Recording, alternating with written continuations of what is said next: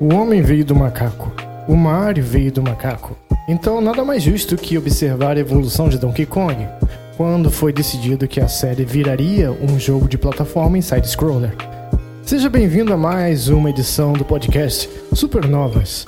Nesse programa você vai ficar por dentro de todo o processo de desenvolvimento de Donkey Kong Country e também relembrar a trilha sonora maravilhosa da trilogia. Tudo isso com um debate protagonizado por eu, Greg, Alan Nosh e André Ruschel.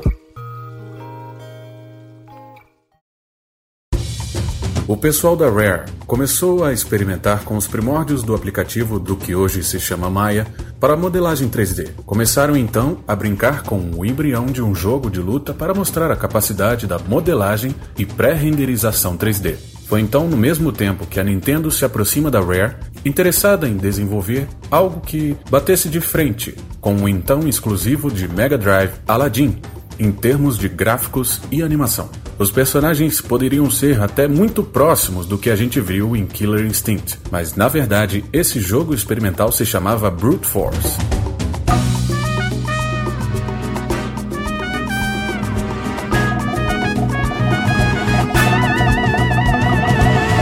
Assim dessa questão de guerra de consoles, nos anos 90 fazia muito mais sentido essa discussão do que hoje, porque os consoles tinham muito mais personalidade, né? Uh, eu digo assim, quando tu, se tu escolhesse, digamos, o Mega Drive ou o Super Nintendo, tu tava virando as costas para centenas de exclusivos, né, cara? Não era uma meia dúzia que nem hoje em dia, né? Vocês acham que eles tinham medo de serem uns iguais aos outros? Não, cara, o problema não era medo, era justamente o modelo de negócio da Nintendo na época. Tinha um maior esforço de personalidade, de, assim, sabe? É, o mercado tinha uma, tinha, tinha, uma outra cara. Na geração seguinte, eu acho ela mais incrível ainda, né? Que, por exemplo, o Sega Saturn, que foca no 2D, né? Ela acabou se ferrando por causa disso, comercialmente. Mas tu vê, assim, ele é muito forte nos 2D, fraco no 3D, o Nintendo 64 já é o oposto, né? Muito forte no 3D, mas péssimo no 2D. E o, e o, Play, 1, e o Play 1, que é o meio termo dos dois, né? Foi quem se deu melhor aquela coisa. Mas tu via muita personalidade, né? Hoje em dia tu vê o Play 4 e o Xbox One, a galera discutindo, cara, dá vontade de falar a mesma coisa, isso aí, sabe? Aí você vê que a relação da Nintendo com a Capcom era muito mais saudável naquela época do que a SEGA com a Capcom. E nisso, então, eles correram atrás desse porte de Aladdin do Super Nintendo. Pelo jeito jeito. É, eu gosto desse, dessa versão, mas não é. Não há como negar que esse porte do Mega Drive ele ficou muito mais notório, né? Então, isso fez com que a Nintendo levantasse as orelhas e, ó, precisa de correr atrás disso aí, porque... Mas vale dizer que uh, o relacionamento da SEGA com a Capcom sempre foi bom, né? Desde o Master System, assim, eu realmente concordo que uh, a questão da Capcom com a Nintendo foi bem relevante pro, pro sucesso ali do, do, Super Nintendo, ultrapassar as vendas do Mega Drive e tudo mais. É, só pelo fato de você ter a série toda do Mega Man no Nintendinho. Mas, por exemplo, Strider é um exclusivo do Mega Drive. Alguma coisa tinha que ter pra SEGA, né? E depois, digamos, virou o oposto, né? O Sega Saturn e o Dreamcast é a Capcom casou com a, com a, com a SEGA, né? Mas não dá, não dá pra falar mal da, da, desse relacionamento, não. O, a exclusividade temporária do Street Fighter 2, muita gente considera que foi o momento em que o Super Nintendo ultrapassou as vendas do Mega Drive, né? E eu acho que essa exclusividade, essa exclusividade temporária foi que, um ano e meio, eu acho, foi mais ou menos isso, né? Então tu vê como naquela época essas questões eram muito. tinham muito mais peso do que hoje em dia, né? A relação Disney, Capcom e Nintendo também sempre foi muito saudável desde, desde a, do Nintendinho. Com a SEGA era maravilhosa também, cara. Castle of Illusion, World of Illusion, Quackshot. Só que aí já tinha, era coisa da SEGA e Disney, né? Não tinha Capcom. Existia uma, um modelo de negócio da Nintendo que vinha desde o Nintendinho, que era a questão de exclusividade de marca e, e jogo. Então eles, é, eles faziam isso de forma arbitrária, de modo que se você fizesse um jogo pra, pra Nintendinho ou Super Nintendo, esse jogo não poderia ser portado para outro videogame. Eles tinham uma... Talvez tenha nascido com o intuito de preservar a indústria, né? Com, com selinho de é, aprovado pela Nintendo e assim por diante. Mas a partir dos 16 bits, que o Mega Drive ele passou a ter cada vez mais relevância no mercado, né? Ele começou a vender cada vez mais e tal, a, a, a ponto de no final da geração ele tá pare a pare, né? 50-50 é, de consoles vendidos no mundo. Eles, as empresas começaram a olhar pro Mega Drive e falar assim: não, peraí, vale a pena a gente fazer um jogo para esse console, mesmo que a gente tenha que trabalhar do zero, tá ligado? Mesmo que a gente tenha que fazer um jogo do, do nada, né? Porque, obviamente, não poderia portar o jogo do Super Nintendo. Então, o, o grande lance é que a SEGA ela se aproveitou desse movimento das, das, das desenvolvedoras para começar a fazer coisas específicas pro, pro Mega Drive e pensadas é, de forma carinhosa, que foi o caso do Aladdin. Ah, a gente precisa ter um Aladdin no Mega Drive. Esse Aladdin não pode ser o mesmo desenvolvido pela Capcom. Não, então a gente vai trabalhar em conjunto com a própria Disney. Os próprios desenhistas da Disney vão fazer os sprites do nosso jogo. Como a reinado da Sega era muito mais aberto do que o da Nintendo tradicionalista, eles procuravam parcerias com Ayrton Senna, Michael Jackson, Disney, né? Então conseguiram essas cartadas aí de jogos é, que estavam em voga na, na cultura pop em geral. E é né? é importante dizer que esse lance de exclusividade era algo forçado, porque justamente eles não poderiam fazer jogos específicos para as duas plataformas iguais, entendeu? Então não é que nem hoje, né? Hoje, tipo, a exclusividade ela é vista como algo diferencial para venda, né? Isso ainda existe. Eu lembro que quando o Rise of Tomb Raider, ele saiu com um ano de exclusividade para Xbox One, você lembra disso? Sim, sim. sim. Assim como o Final Fantasy VII também, vai ser um ano pro Play. Mas é, eu me lembro que foi exatamente um ano, assim, deu, deu, deu redondinho. Mas uh, voltando à época desse contrato de exclusividade que a Nintendo fazia com as, com as third parties, né? Uh, a SEGA ela, ela, teve mais problema com isso na era do, do, Master System, realmente, né? Mas eu digo que a gente, olhando para trás isso, a gente tem que ver que a gente tá falando do início de uma indústria, sabe? Isso molda muito o que é a SEGA, né? Porque, tipo, eles não tinham third parties, então beleza, velho. A gente vai ser uma puta de uma produtora. Eles têm jogos de todos os gêneros, né? Essa é a coisa mais interessante por parte dela, assim, eu, eu vejo, né? Esse contrato de exclusividade que a Nintendo tinha, inclusive, ela, depois ele deixou de existir porque, se não me engano, foi a própria a SEGA que entrou na justiça provando que isso era ilegal, né? Era uma forma de, de, monopólio, sim. Uh, mas isso que eu te falando, não havia uma legislação na época, sabe? Que nem a gente fez no, no especial de Mortal Kombat, né? Com relação à faixa etária dos jogos, ninguém tinha discutido sobre violência até aquele momento, sabe? E quem botou uma pressão muito grande em cima da, da SEGA, da, da SEGA, de verdade, na prática, Uhum. Essa coisa foi a EA que fez uhum. escambau lá e tem até o, os cartuchos diferenciados da EA e tal. Deu, deu uma O relacionamento da, da SEGA com a EA é, um, é aquele casal que, que brigava e voltava toda semana. Assim, né? É um troço é. bem, olha, bem complicado. Até um dia que ela arranja outro em definitivo, né? Que é a SEGA quando comprou a 2K. Dizem que é uma das razões do Dreamcast não ter estourado, né? Foi essa compra da 2K, né? É, porque o problema é que eles, eles eles começaram a, a fazer jogos de, de esportes pro Dreamcast, mas eles esqueceram que a EA tinha outros tipos de jogos que acabaram fazendo falta. Na verdade, a gente tá abrindo uma aspas do tamanho de um trem aqui, né?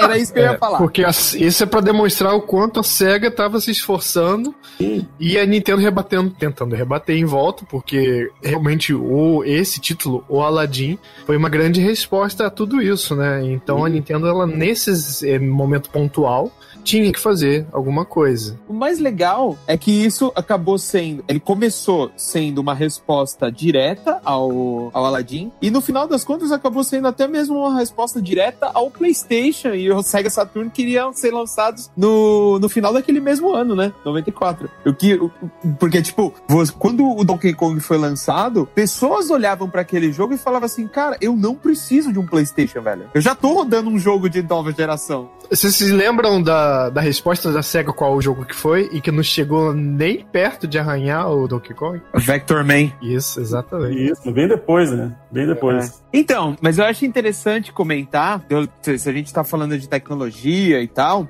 que nessa época, a empresa que é, tava, que era tipo o, o pico, né, da, da, desse lance de CG e tal, ela era a Silicon Graphics que é, coincidentemente foi passar a ser uma das parceiras para fazer o Nintendo 64, né? Se não me engano, o chip 3D dele é da Silicon Graphics, né? Eu tô falando besteira. Não, tá certo. E esse lance da Silicon Graphics era o seguinte: era tipo uma máquina. Eles tinham uma máquina porque, tipo, pensa bem, nos anos 80 você já tinha a possibilidade de fazer é, 3D, só que, tipo, uma máquina custaria quase um milhão de dólares. Nessa época, você, as máquinas que conseguiam fazer essas renderizações já custavam cerca de 70 mil dólares. Então, não era possível ainda você ter em casa, mas se você tivesse um investimento, você poderia ter. Essas máquinas, elas começaram a ter certa popularidade com comerciais. Então, por exemplo, se você vê o comercial do jogo da, do Rocket Knight, da, da Konami para o Mega Drive, ele era feito com esse, essa máquina do Silicon Graphics. É, virou uma mania, né? O software que era usado, que depois foi virar o Maya, ele era chamado de Alias. Uhum. O, o que é mais engraçado é que ele foi o responsável por fazer o Jurassic Park, o Terminator 2, que era aquela cena do, do, do Uhum. Terminator de, de. Como é que fala? De Gosma, sei lá. Passando na barra de metal. Isso. Agora, mano, o que, o que me deixou com a cabeça explodindo, ele também é o, é o é o software responsável por fazer todas as cutscenes do Final Fantasy VII, cara. Uhum, isso é, dá pra notar, é bem característico, né? Bem característico, velho. Então, o- agora voltando um pouco pra timeline do Donkey Kong, a Rare, ela tava naquele momento de tipo assim, mano, a gente tá fechando um puta negócio com a Nintendo. O que, que a gente vai fazer? Vamos aproveitar essa grana que vai entrar e vamos investir tudo em computadores Silicon Graphics. E o mais engraçado é que isso, mano, para pra pensar, velho. Principalmente quem nasceu depois de 2000. Isso é um ano antes de Toy Story, velho. Ou seja, nem no próprio cinema a gente tinha uma popularização tão grande do, do CG. Imagina o dor de cabeça pra fazer essa porra desse filme. Se no Donkey Kong já foi pra renderizar as imagens, não falo nem da parte da compressão, mas de geração das imagens mesmo. Imagina esse filme, meu Deus.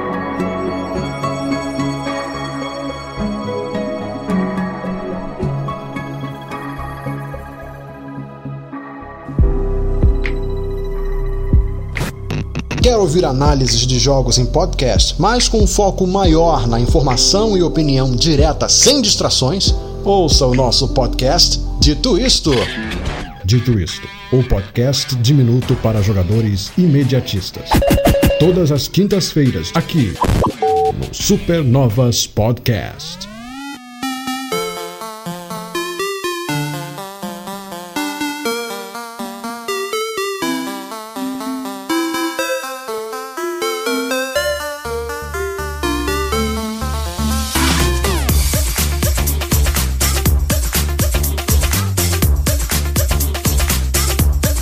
Tecnologia e demo funcionavam muito bem, e foi ela que foi levada como proposta na reunião com a Nintendo. Porém, um fax enviado do Japão revelava o desenho de Miyamoto, em forma de rascunho. O rascunho era de um gorila conhecido da década anterior. O pedido da Nintendo foi então que o jogo a ser desenvolvido em cima de tanta tecnologia fosse com esse personagem, o Donkey Kong. O jogo Donkey Kong original, aquele lá de uma tela só, ele, na verdade, é uma negativa que deram à Nintendo. Olha, quem, quem diria, a Nintendo que diz tantos nãos e concessões, dessa vez ela que foi negada, de produzir um jogo em cima da franquia de Popeye. Tava tudo certo pra ser, né? Foi no último instante que isso aconteceu. É que assim, a Nintendo ela trabalha com tudo no Japão, né? E, inclusive ela tinha a imagem do Popeye pra ser usado no miojo que a Nintendo vendia, sabe? Então a Nintendo achava que por ter esses direitos de, da imagem do Popeye dessa forma, ela poderia reaproveitar no jogo, sabe? Ah, Mas- caralho. Por causa Tava disso. pensando que é fácil assim, né? É, é, Se eu posso fazer X, eu posso fazer Y. É, mais ou menos isso que, que a Nintendo pensou naquele momento, né? É que, como eu falei, é, a gente tem que lembrar que é um momento em que esse mercado estava nascendo, né, cara? Tudo estava se reinventando, tudo estava se inventando, né? Cara, deixa eu ver se eu não tô muito louco. Esse Donkey Kong, que teoricamente seria o Popeye a princípio, tava sendo feito em cima de uma máquina por causa de uma. Acho que é Periscope. Exatamente, de, de uma hiper merda que tinha acontecido, né? Eles tinham feito um carregamento gigante desse videogame, né? dessa, dessa máquina, desse gabinete, e aí quando chegou, tipo, tipo meio que não estourou, né? Não fez sucesso. Esse- mas no Japão ele fazia um sucesso razoável que era mais um clone de Space Invaders, digamos assim, né? E aí o- eles deram o, o- a tarefa pro Miyamoto de fazer um jogo em cima da arquitetura dessa, dessa gabinete, né? Exatamente isso. Que é tipo, mano, uma Impossible Mission, né, velho? Uhum. E, e aí, não só eles pisaram de novo em terreno pantanoso, que foi depois que, uma vez que se desvencilharam do Popeye, acharam treta com o Universal Studios, né? Pode crer. É porque o conceito de um macaco pegar uma mulher e levar pra cima de um prédio e alguém ir lá salvar é exatamente o mesmo do King Kong, né? Exatamente. Agora pergunta, isso deu em alguma coisa? Eles perderam? Ah, se arrastou por muitos anos isso aí. Bem, só que a Nintendo ganhou o processo, né? Ah, ela ganhou? Sim, e o advogado da Nintendo se chama John Kirby, né? Que é por isso que veio o nome do personagem, né? Homenagem ao personagem Kirby por causa da vitória Faleceu do esses dias, inclusive. Isso, exatamente. Foi esse ano que ele faleceu. Sensacional, E- caralho. Só que, só que a coisa é mais sensacional ainda, cara. O que aconteceu na sequência? Ah, e- que- mas como é que o John Kirby ganhou? Ele provou que os- do, do conceito do King Kong, do macaco, mulher indefesa e herói, já tinham caído em domínio público. Uhum. Nossa. Que é bem antigo. Isso, porque o filme é de 1934, se não me engano, algo assim- alguma coisa assim. 4 ou 8, uma- é um dos dois. Porque a Universal pensou, por que, que a gente não faz um jogo do King Kong, então? que a Nintendo processou, dizendo que não, isso é plágio do Donkey Kong. E a Nintendo ganhou de novo, cara. Por que que tu acha que o Kirby virou um personagem da Nintendo, tá ligado? O, o advogado é foda demais, tá ligado? Caralho, que sensacional. Ele engole tudo, engole todas as causas. Isso, esse advogado, esse advogado é demais, cara. O cara na defesa e no ataque ele ganha dos dois. né? O cara é foda. Caralho, que sensacional, cara.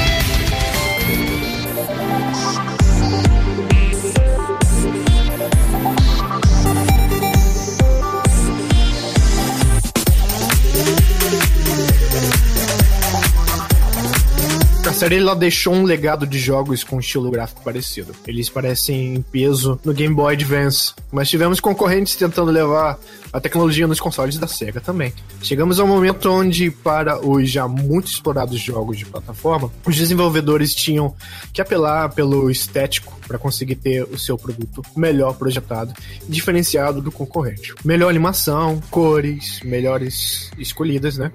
Quantidade delas. Às vezes isso importava mais do que o que entretia a jogabilidade, as fases, né?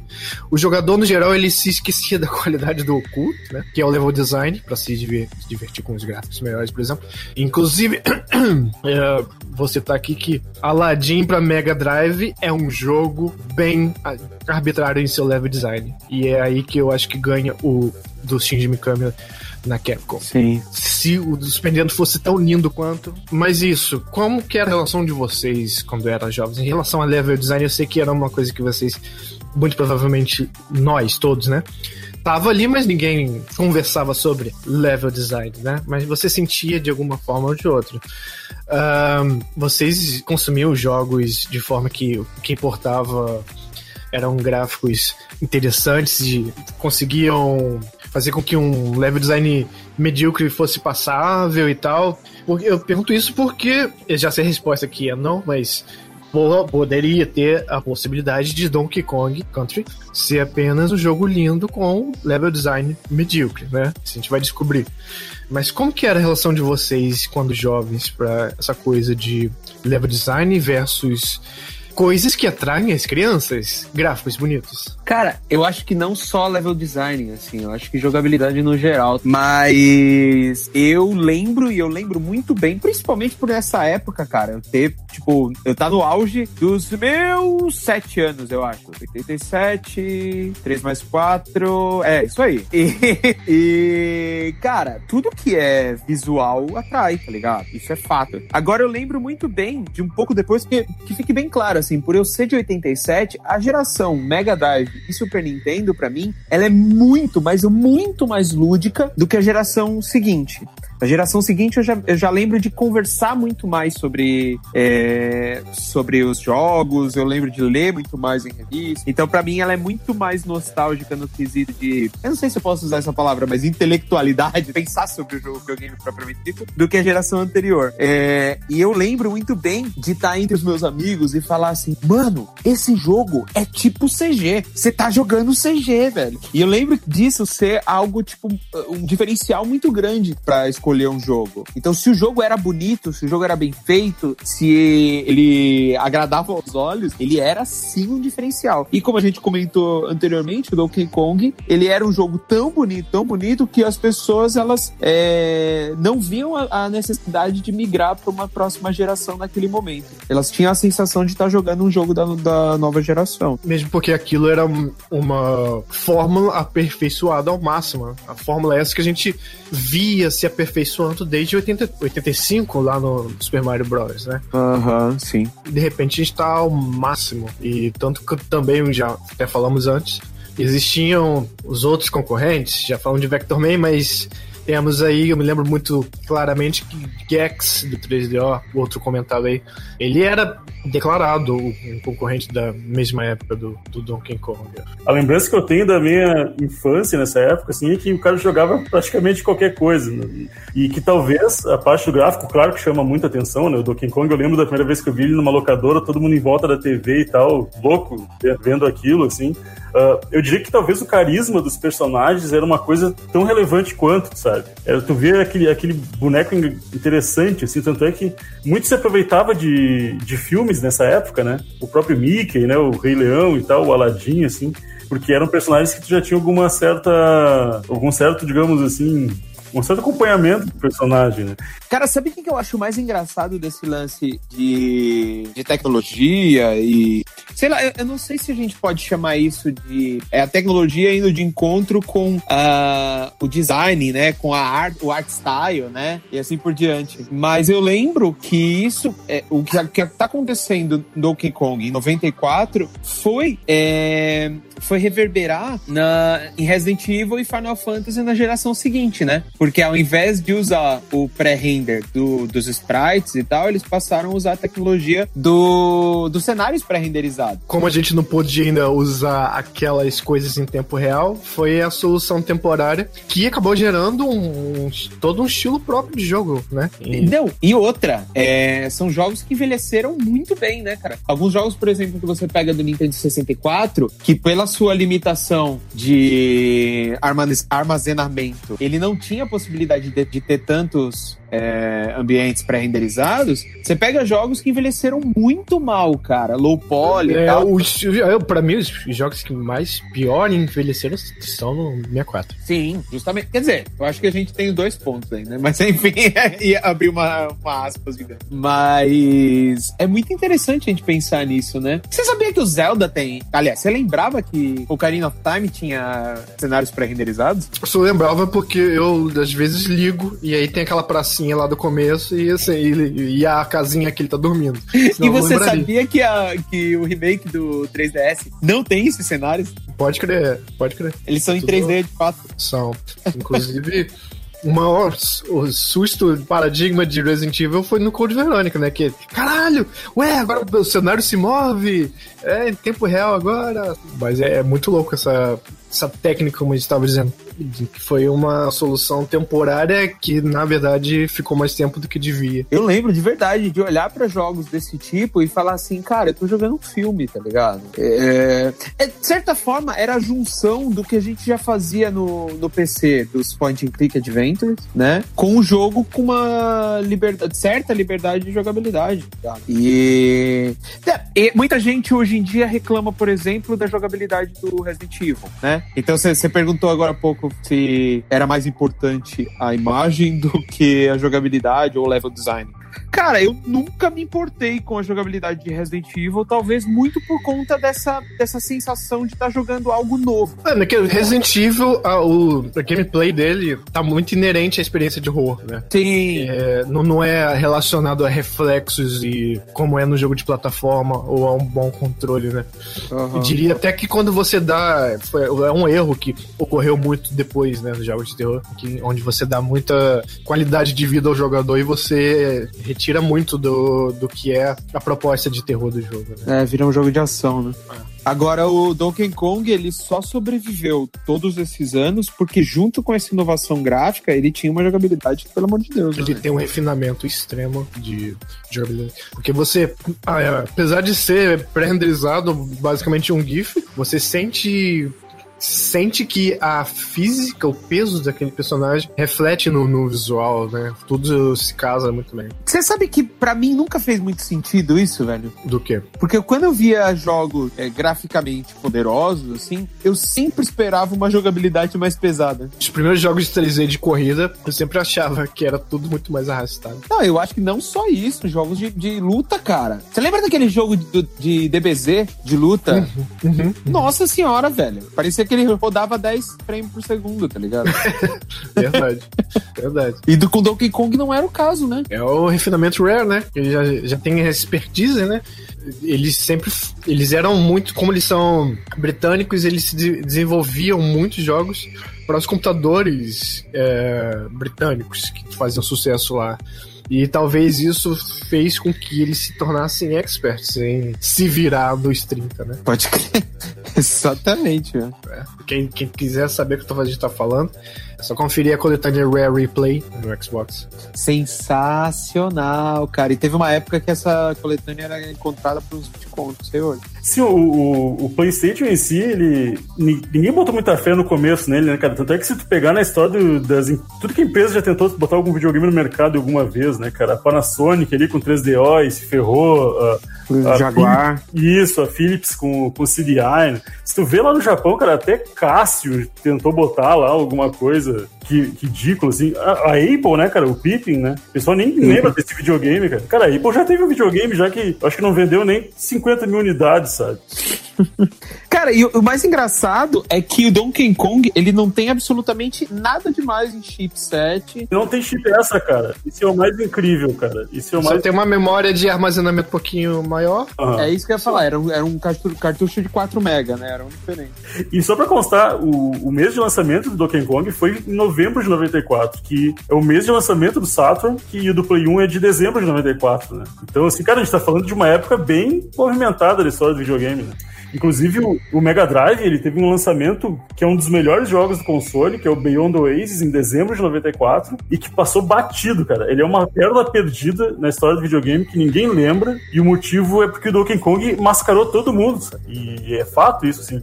Na, na guerra de consoles, talvez o Donkey Kong Country ele só seja menos relevante que o Street Fighter 2 dentro dessa geração do Super Nintendo, assim, sabe? Aquela exclusividade de um ano e, e, e meio do Street Fighter 2 fez com que o Super Nintendo ultrapassasse o Mega Drive e o Donkey Kong fez o, o Super Nintendo disparar, na minha opinião. Tanto é que em vendas, o Donkey Kong ele, ele é o segundo cartucho mais vendido, né? Ele só perde pro Super Mario World. O Donkey Kong tem 9,3 milhões e o Mario World 20, né? Se não me engano. E grande parte disso é porque o Mario World foi lançado junto com o console, né, cara? Então, ah, não, há, não tem como negar a relevância que o Donkey Kong Country foi nessa guerra de consoles e pra afirmação do Super Nintendo como um todo, né?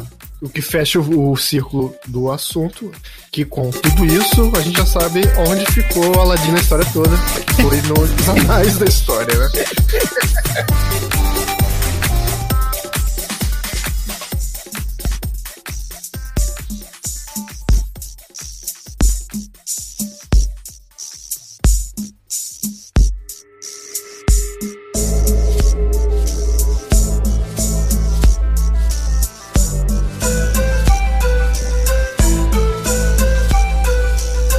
Primeira reunião com a Nintendo depois que o jogo começou a ser desenvolvido acontece. A missão era apresentar o jogo presencialmente com ambas as empresas, de forma que o personagem já corresse pela tela, não exatamente numa fase terminada. Até chegar a esse simples ponto, muito tempo e trabalho foi necessário. Então, eles da Rare voam para o Japão. A expectativa dos jovens designers, que tinham 22 anos na época, eram de que encontrariam dentro do prédio da Nintendo posters, bonecos em tamanho real e muita cor. Eles estavam enganados. Não havia nada, afirma Gray. Era tudo absolutamente branco com a logo da Nintendo no fundo. Logo depois, eles entraram na área em que ficava Gunpei, Miyamoto e outros responsáveis senhores japoneses. Sabiam de que como era a tecnologia que iriam mostrar, porém não faziam ideia do que afinal fizeram com Donkey Kong. Contanto que fosse mais bonito que Aladdin no Genesis, estaria tudo bem para a Nintendo. E essa era a maior preocupação dela. Gunpei logo deixou o clima tenso para o lado da Rare, adiantando que as pessoas não gostaram de jogar o game pois era muito 3D, ou seja, muitos elementos na tela. Se você ficou confuso com essa afirmação, imagine os jovens designers britânicos. Na verdade, eles só queriam rir na cara do criador do Game Boy. Greg conclui que, mesmo que o jogo pareça 3D, na verdade não passa de um jogo completamente em 2D. Logo, isso virou uma espécie de meme interno da Rare, muito 3D. De qualquer forma, quando Miyamoto terminava de falar seus pontos de vista e sobre dicas e dúvidas que o criador japonês pensava, a sensação que ficava nos ocidentais era de: claro, é óbvio, deveríamos ter pensado nesse ponto de vista no fim das contas. Foi por causa dessa visão bastante ampla e ligada com a mente do consumidor que a equipe entendeu o talento daquelas pessoas da Nintendo que é aquilo, né? Às vezes você sabe tudo de programação, você é fera pra caralho em tudo, só que você, no fim das contas, não tá pensando, não tem uma nesguinha ali de pensamento que seja que puxe pro lado do consumidor, que no final das contas é o que mais importa nessa equação, né? Mas vamos falar sobre esse tal de muito 3D. Vocês acham que o jogo ele tem alguma coisa, muitos elementos em tela? Porque eu, eu costuma, costumam existir alguns jogos que tentam ser muito, muito bonitos. Eu não vou lembrar o nome de um agora que tem pro Super Nintendo. Acho que se chama Ilha da Garganta Cortada, que era de um filme.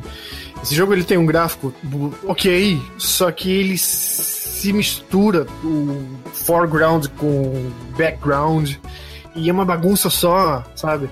E não é nem 3D o jogo, é nem pré-renderizado, porra, não é só um 2D. E o Donkey Kong, é, com todos os elementos é, pré-renderizados na tela, ele eu nunca me nunca me confundi com elementos de tela dele, né? É que a gente fala assim, mas a gente não sabe exatamente o que foi apresentado naquele momento também, né? Tipo, a gente tá falando de uma fase beta do jogo, né? Então a gente não sabe exatamente o que, que os caras viram lá e tal mas que existia uma certa rivalidade, eu acho, digamos assim, entre esses ocidentais que estavam tomando conta ali, digamos assim, de uma das principais franquias da Nintendo, né, cara?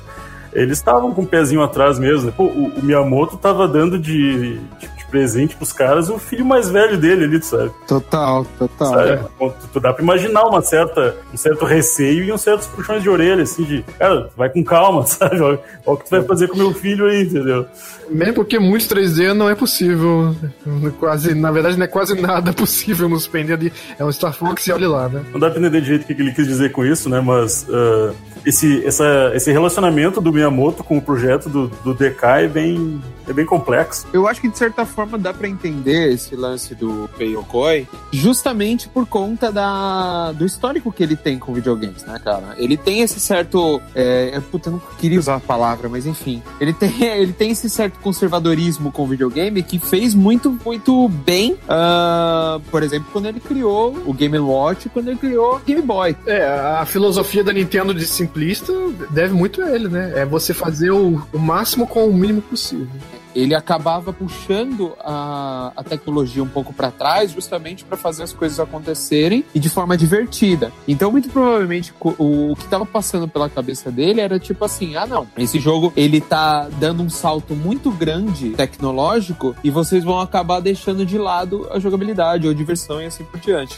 Provavelmente pode ser esse, esse o pensamento dele quando ele dizia muito 3D. Tipo, se você usasse menos 3D, você se preocuparia um pouco mais com a diversão. É, eu imagino algo mais ou menos assim, que talvez uh, essa parte do transformar algo em 3D em 2D deixasse uma, uma hitbox muito, muito, digamos, confusa, sabe? Não ficaria tão perfeito esse refinamento, né? Perfeito. É, certo medo disso, assim, né? Porque é, é aquilo que tu falou, os japoneses não participaram, eles tinham que confiar pra caramba, sabe? Até essa altura, a única experiência excelente que a humanidade tinha com programação e jogos em 3D, a relação perfeita em relação de, de gameplay, era Doom, que era um pseudo 3D, né? E que de certa forma o Donkey Kong também é um pseudo 3D, né? É, é uma gambiarra que é muito bonita, sabe? É uma coisa assim, digamos assim. Né?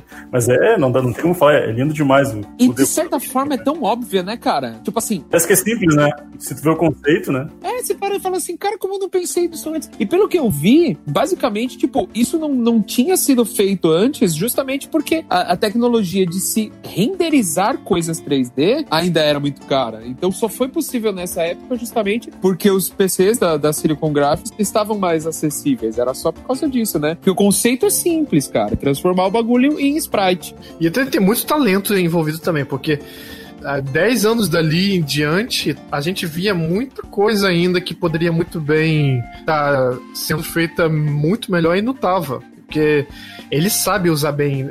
A, a, cada cor que ele escolha de cor faz sentido uhum. para que você e, de novo, não cheguemos ao muito 3D. Porque se você não tivesse uma escolha de paleta de cores uniforme ali, eu acho que ia cagar tudo. Ia ficar só bizarro e feio. Como muita coisa. Eu acho esse. Eu vou falar pra vocês. Eu acho essa técnica de renderização 3D em quase todos os outros jogos, eu acho uma merda. Uma merda. Você vê um, um, monte de jogo no Game Boy Advance que tem muito jogo assim. É horrível. É. O, você vê o personagem andando, parece que ele não tem conexão nenhuma com o cenário. É, tem muito jogo também do 3DO, porque virou trend, né? Uhum. Você ter um, uma imagem pré-renderizada bonita e algum elemento tacado em cima, e parece que a pessoa que tacou aquilo em cima não, não queria nem saber se a, a, a, iluminação, simulação de iluminação em relação ao cenário fake, ao personagem que tá sendo tacado ali em cima. Então parece um papel andando por cima da coisa, sabe? E Donkey Kong você vê uma imagem parada de todos os elementos os sprites com o, o, background e tudo ali parece, parece conversar, né? É, e a animação também é sensacional, né? É, essa, é, eu acho que era essa a preocupação inicial do Gunpei.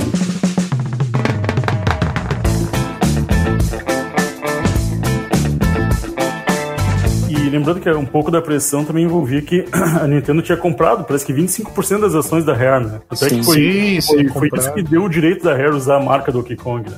E isso foi também que, que deu a grana para eles terem todo esse, esse equipamento, né? Com certeza, né? Tipo, a, a Nintendo tava, tava postando umas fichas muito fortes ali, né? É. Uma pena que deixou passar depois, né? E dizem que quando a Microsoft comprou a, a Rare da, a Nintendo tinha 49% das ações, cara. Olha que doideira. Olha isso, velho. A Microsoft foi lá e pegou 51 e se foi.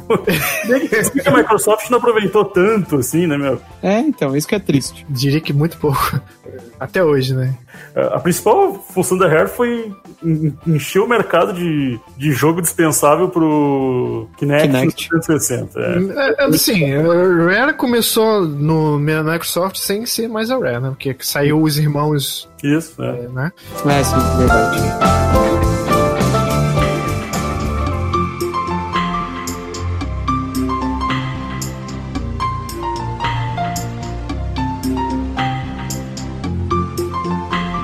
David Wise diz que muitas limitações técnicas foram encaradas no processo de inserção e criação de sons para o jogo, mais do que o mais desavisado jogador possa pensar. Primeiro, ele não poderia simplesmente tocar o teclado dele e ouvir os sons saírem de cara. O que ele ficava fazendo depois era lidar com códigos, números e letras, ao invés de trabalhar com algo mais tangível, ou pelo menos mais relacionável com a música. A grande sorte é que não só Wise é um grande compositor, mas também já tinha técnica e conhecimento suficiente na parte de programação de som para driblar estes problemas. Os sons de vozes que podem ser ouvidos, por exemplo, do funk de Funky Kong, são extrações de Robin Binland, que trabalhava em Killer Instinct no momento. Outros barulhos vocais são todos feitos pela própria equipe de designers.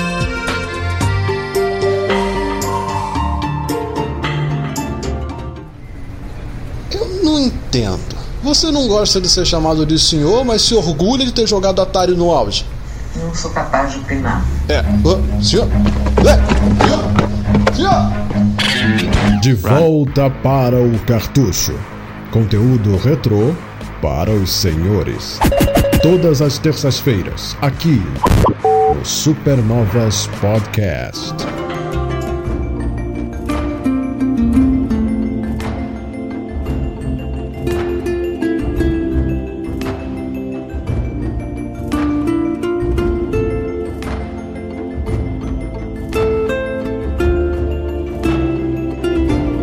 Pessoa bem menos acreditada é Evelyn Fisher, com a mesma nacionalidade do David, que ajudou a compor trilhas para o primeiro e terceiro jogo da franquia.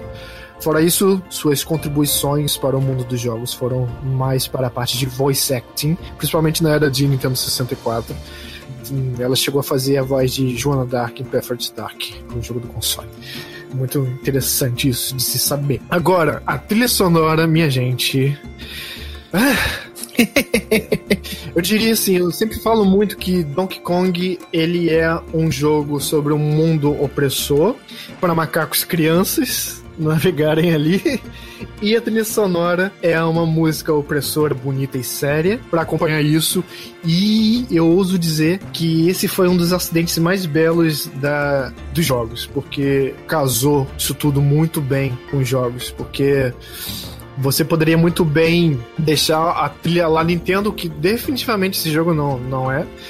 Se você quiser ter uma ideia do que é uma Donkey Kong com uma trilha Nintendo, é só você conferir o Donkey Kong Country Returns do Wii, que não tem a participação desse time. Era isso que eu ia comentar. Um dos maiores pontos que me tiram do, da apreciação do Donkey Kong é, Returns é justamente a falta desse, e principalmente dessa direção de arte menos opressora, né? É, eles não, é, eu digo que a Retro eles não entenderam muito bem. Exato. Você vê o tom de verde do Donkey Kong é muddy, sabe? Ele é uhum sabe? É limoso. É sujo. Isso. Escuro. E... Sim. E a, a, trilha sonora ela imita os, os as vozes de teclado, a coisa muito dos teclados Korg, aquelas coisas de string, assim, uhum. tentava tirar o máximo possível de simulação, né? Isso, para ser traduzido para o Super Nintendo, é assim, mágica, né? Porque o chip do Super Nintendo, para quem não sabe, ele é arquitetado pelo pai do PlayStation. E ele já é muito bem pensado, porque o Nintendo Nintendinho, ele foi berço para é, JRPGs, Final Fantasy, esse tipo de coisa, que remete muito a uma coisa mais tramas trágicas, operescas, enquanto a SEGA era uma coisa mais rock e tal. E você pode ver isso muito bem espelhado na, nos chips gráficos, nos chips de som dessas plataformas. Onde uhum. você vê o Mega Drive em que ela se sai muito bem imitando batidas duras e que até quando você precisa de um jogo que reflita uma emoção mais de strings, é só risível no Mega Drive. Então, parece um monte de peido, né? e o Super Nintendo ele já é nice pensado nessa coisa operesca, que é no, no kit de sons base dele você tem a coisa toda orquestral, então ele tem muito esse som característico de orquestra. Se você vê os, os jogos do Super Nintendo em si, quando eles não usam samples é, de fora, né? Uhum. Que é o caso, Maria das vezes, que é feito no Super Nintendo. Ele, ele faz uma mescla de aproveitar o, a parte de strings, a parte operesca dele. Uhum. Explicando só strings é o lance das cordas, né? Das cordas, é coisa macia, suave, ambiental, isso, isso. Né? Aquela coisa, o som contínuo, ambiente. Então, uhum. som ambiente, que é o que eu acho que é a chave aqui em Donkey Kong. Sem, ele sem dúvida. pega é, músicas bastante ambientes uhum. em que você não tem nada de pop nelas. Primeiro, eu acho que o processo de composição deve funcionar mais ou menos assim. Você pega uma música incidental, tendo em mente, claro, de como vai ser a fase, e daí tendo esse essa coisa environmental, você taca a parte pop em cima, que são os refrões. Isso é muito raro de se ver. É uma música que tem. De Donkey Kong é uma música que tem progressão, ela tem é, versos e é, refrões, né? Então é uma coisa muito, muito musicalmente muito à frente, né? De, do seu tempo em videogames. É, eu acho que a, eu acho que o, o, maior diferencial a gente pode começar falando assim que o maior diferencial da sonora do Donkey Kong é justamente você ter essa característica de uma música de CD em um aparelho que era, era cartucho, tá ligado? Primeiro, por conta justamente da qualidade dos timbres que tinham e a combinação desses timbres gerava músicas que, mano, você poderia. É, é, o mais engraçado é que, tipo assim, poucas vezes a gente viu é, músicas que não precisavam ser remasterizados, tá ligado? Pra você colocar numa compilação de CD. Tanto que existe no CD desse jogo e ele é a música que, do jeito que tá ali no jogo também. Exatamente, exatamente. Então você tinha uma qualidade espetacular. Isso, é, esse é o primeiro ponto. Ponto. E segundo, você conseguir fazer uma música tão grande com uma limitação tão grande de é, tecnológica, né? Ele pegava, ele pegava um, um micro sample e utilizava ele em vários tons e oitavas, né? Aproveitava muito bem aquele um sample que ele tem, ele fazia várias coisas com ele para conseguir enfiar tudo ali no cartucho.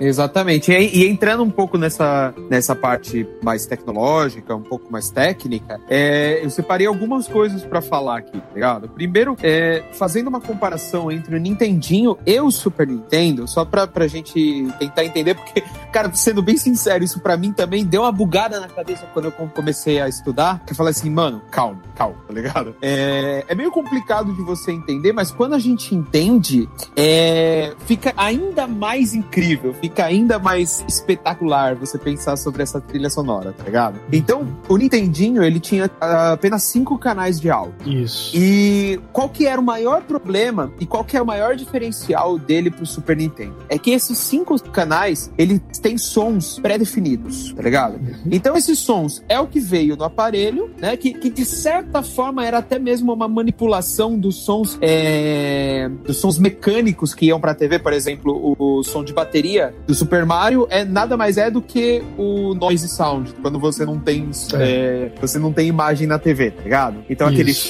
aquele acaba virando isso. Que tem as Square, as Square, Ray, Square Waves, né? Isso, exatamente. Que então, é só então- um estado de on e off, basicamente, não tinha uma variação, né? Exato. Inclusive, agora você falando de Wave, faz todo sentido quando a gente passa a, a falar sobre o Super Nintendo. Então, em comparação, ele ao invés de ter cinco canais, ele tinha oito. E ele tinha a possibilidade de manipular essa zona. Então, quando a gente fala sample, sample nada mais é do que você criar uma onda nova, cara. Quando quando se trata da, da, música pop no geral, a gente chama sample quando você pega um trecho de uma outra música, é, seja ele um trecho rítmico, seja ele um trecho rítmico e melódico, ou harmônico também. Enfim, você pega um trecho da música e coloca numa outra. É uma amostra, como é a tradução da, da, da Exatamente. Isso foi usado em excesso no hip hop. Nos 80 e 90 você tem muito sample. Qual que era o, o grande diferencial do Nintendo, do Super Nintendo? É que você não tinha como pegar trecho muito grande. Então imagina que um trecho ele tem uma infinidade de ondas. É uma infinidade não, porque não é infinito. Mas enfim, ele tem, ele tem uma, uma série, série, de ondas.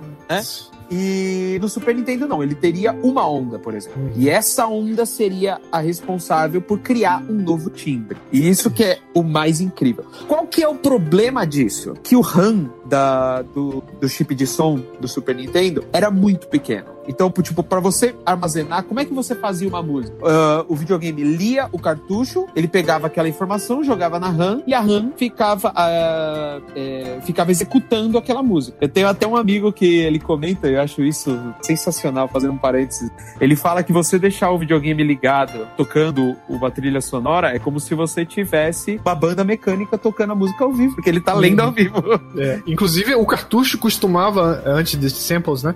É. O cartucho é a partitura, e mas a banda tá já dentro do, do console. Exatamente. Então, qual que era o problema? O cartucho do Super Nintendo, o cartucho do Donkey Kong, ele tinha um terço, eu acho. É, não, um quarto. Aliás, é, um quarto era o jogo, três quartos era só trilha. Ou seja, 3 megabytes de trilha e samples. Isso. O bagulho era muita coisa. Só que o problema é que você não tinha como armazenar isso tudo em tempo real na RAM do, do, de som do Super Nintendo. Então, era tão incrível o jeito de compactar e descompactar e colocar essas ondas de forma bem pequenininha para construir uma música gigante, que isso é uma das maiores, é, uma das maiores conquistas desse jogo, tecnologicamente falando. Então, é, você olha a linha de código do, das músicas que o David Wise fazia, que tinha, numa linha de código tinha, sei lá, o volume, o timbre, o instrumento que usaria e uh, a nota que ele ia usar, tá ligado? Uma estrutura bem parecida com MIDI. Exatamente Exatamente, exatamente. E isso sendo, sendo feito num videogame de uma forma que quando isso era executado, parecia uma música de CD, tá ligado? Uhum. Isso é, é, animal. Para efeito de comparação, cara, uma MP3, por exemplo, caberia 100 vezes é, o que cabe numa RAM de som, de som é. do Super Nintendo. É. Muito louco que o Nintendinho, eles faziam uma engenharia em alguns poucos jogos em que você tinha sample. Eu vou apontar dois depois, vocês aí em casa, liguem os seus Nintendo isso aí e vejam. Um deles é no Super Mario 3, na música do primeira fase, Overworld, que tem uma viradinha. Isso é um, é um sample. Caralho. E as, as caixas, as, os tarols, taróis do jogo Ninja Gaiden. O é um sample também. Então é uma, uma magia negra que eles faziam, né? Se eu não me engano, veja, veja se eu tô viajando, mas no caso do Nintendinho e do Mega Drive, eles tinham apenas uma track que poderia usar sample, né? Os outros era tudo som pré- pré-definido. Isso, o Mega Drive ele tem muita coisa em comum com o Nintendinho, mais do que o Super Nintendo com o Nintendinho. É, e, inclusive, a, às vezes, o Nintendinho tem algumas, alguns jogos que usa isso. Que eles usavam essa track pra colocar som de voz, né? Narração. e Isso. coisa. É, foi isso. Mas era. E o Super o- Nintendo não. Tio, tio, os Eu acho que as, as oito, né? As oito tracks do Super Nintendo já podiam usar sample. Isso. Tem o, a música do Funky Kong, ó. Ah, yeah! Aquilo é um sample. O Oh! É um sample. Pode crer. Agora, pra quem, pra quem ficou meio bagunçado, porque, de novo, eu também fiquei com a cabeça, velho do céu. Mas, você lembra quando foi lançado, há um, um ano atrás, dois anos atrás, o piano do Nintendo Switch? Sim. Então, o piano do Nintendo Switch, aquele do Nintendo Labo e tal, que era feito de, de pa- papelão e tal, o piano funciona basicamente do mesmo jeito que funcionavam os samples do Super Nintendo. Inclusive, se você procurar por, por, por efeito de, de curiosidade, se você procurar na internet, no YouTube, ah, você acha pessoas fazendo samples novos é, desenhando caixas de papelão. Você já viu isso? Sim, sim, pelas vibrações, né? Exatamente. Então eles faziam, eles fazem uma onda sonora numa caixa de papelão e essa onda ela é lida pelo infravermelho do Joy-Con. E aí funciona basicamente da mesma forma, ou seja, o Joy-Con tá lendo uma onda sonora assim como o chip de som do Super Nintendo lia a onda sonora que o David Wise co- construiu. É, porque o nosso ouvido humano, quando a gente ouve uma onda, um barulho, um seguido muito. um som seguido muito parecido do outro, muito igual, muito idêntico, perfeito, isso é, fica suscetível a variações em que a gente consegue fazer uma sequência musical. Uma das coisas mais mind-blowing, você deve saber, Alan, no Switch, eu acho que é no jogo do Kirby, o único que tem, se não me engano que, em que ele. Tenho quase certeza que é no jogo do Kirby. A, a música é do Kirby. O console. Você sabe que o Joy-Con ele tem um HD Rumble, né? Sim. Ah, sim, sim, eu sei do que você vai falar. É, é o. se- baseado nesse conceito, né? Que eu falei. Você consegue fazer a vibração do Joy-Con cantar a música do Kirby lá, né? Mano, isso é a sensacional, vibração do controle canta a música. Aham. É esse tipo de exploitação de coisas que esse pessoal, David Wise e o pessoal da Red, tinham que mergulhar para poder dar um overcome né, na- no making de- desses jogos. Assim. Total, cara, total. Nesse exemplo da Rare mesmo, o Battletoads no Nintendinho tem uma, uma das melhores trilhas sonoras do, do console, né? Sem, sem dúvida também. E Fantástico. já era do David Wise também. Uhum. Isso aí.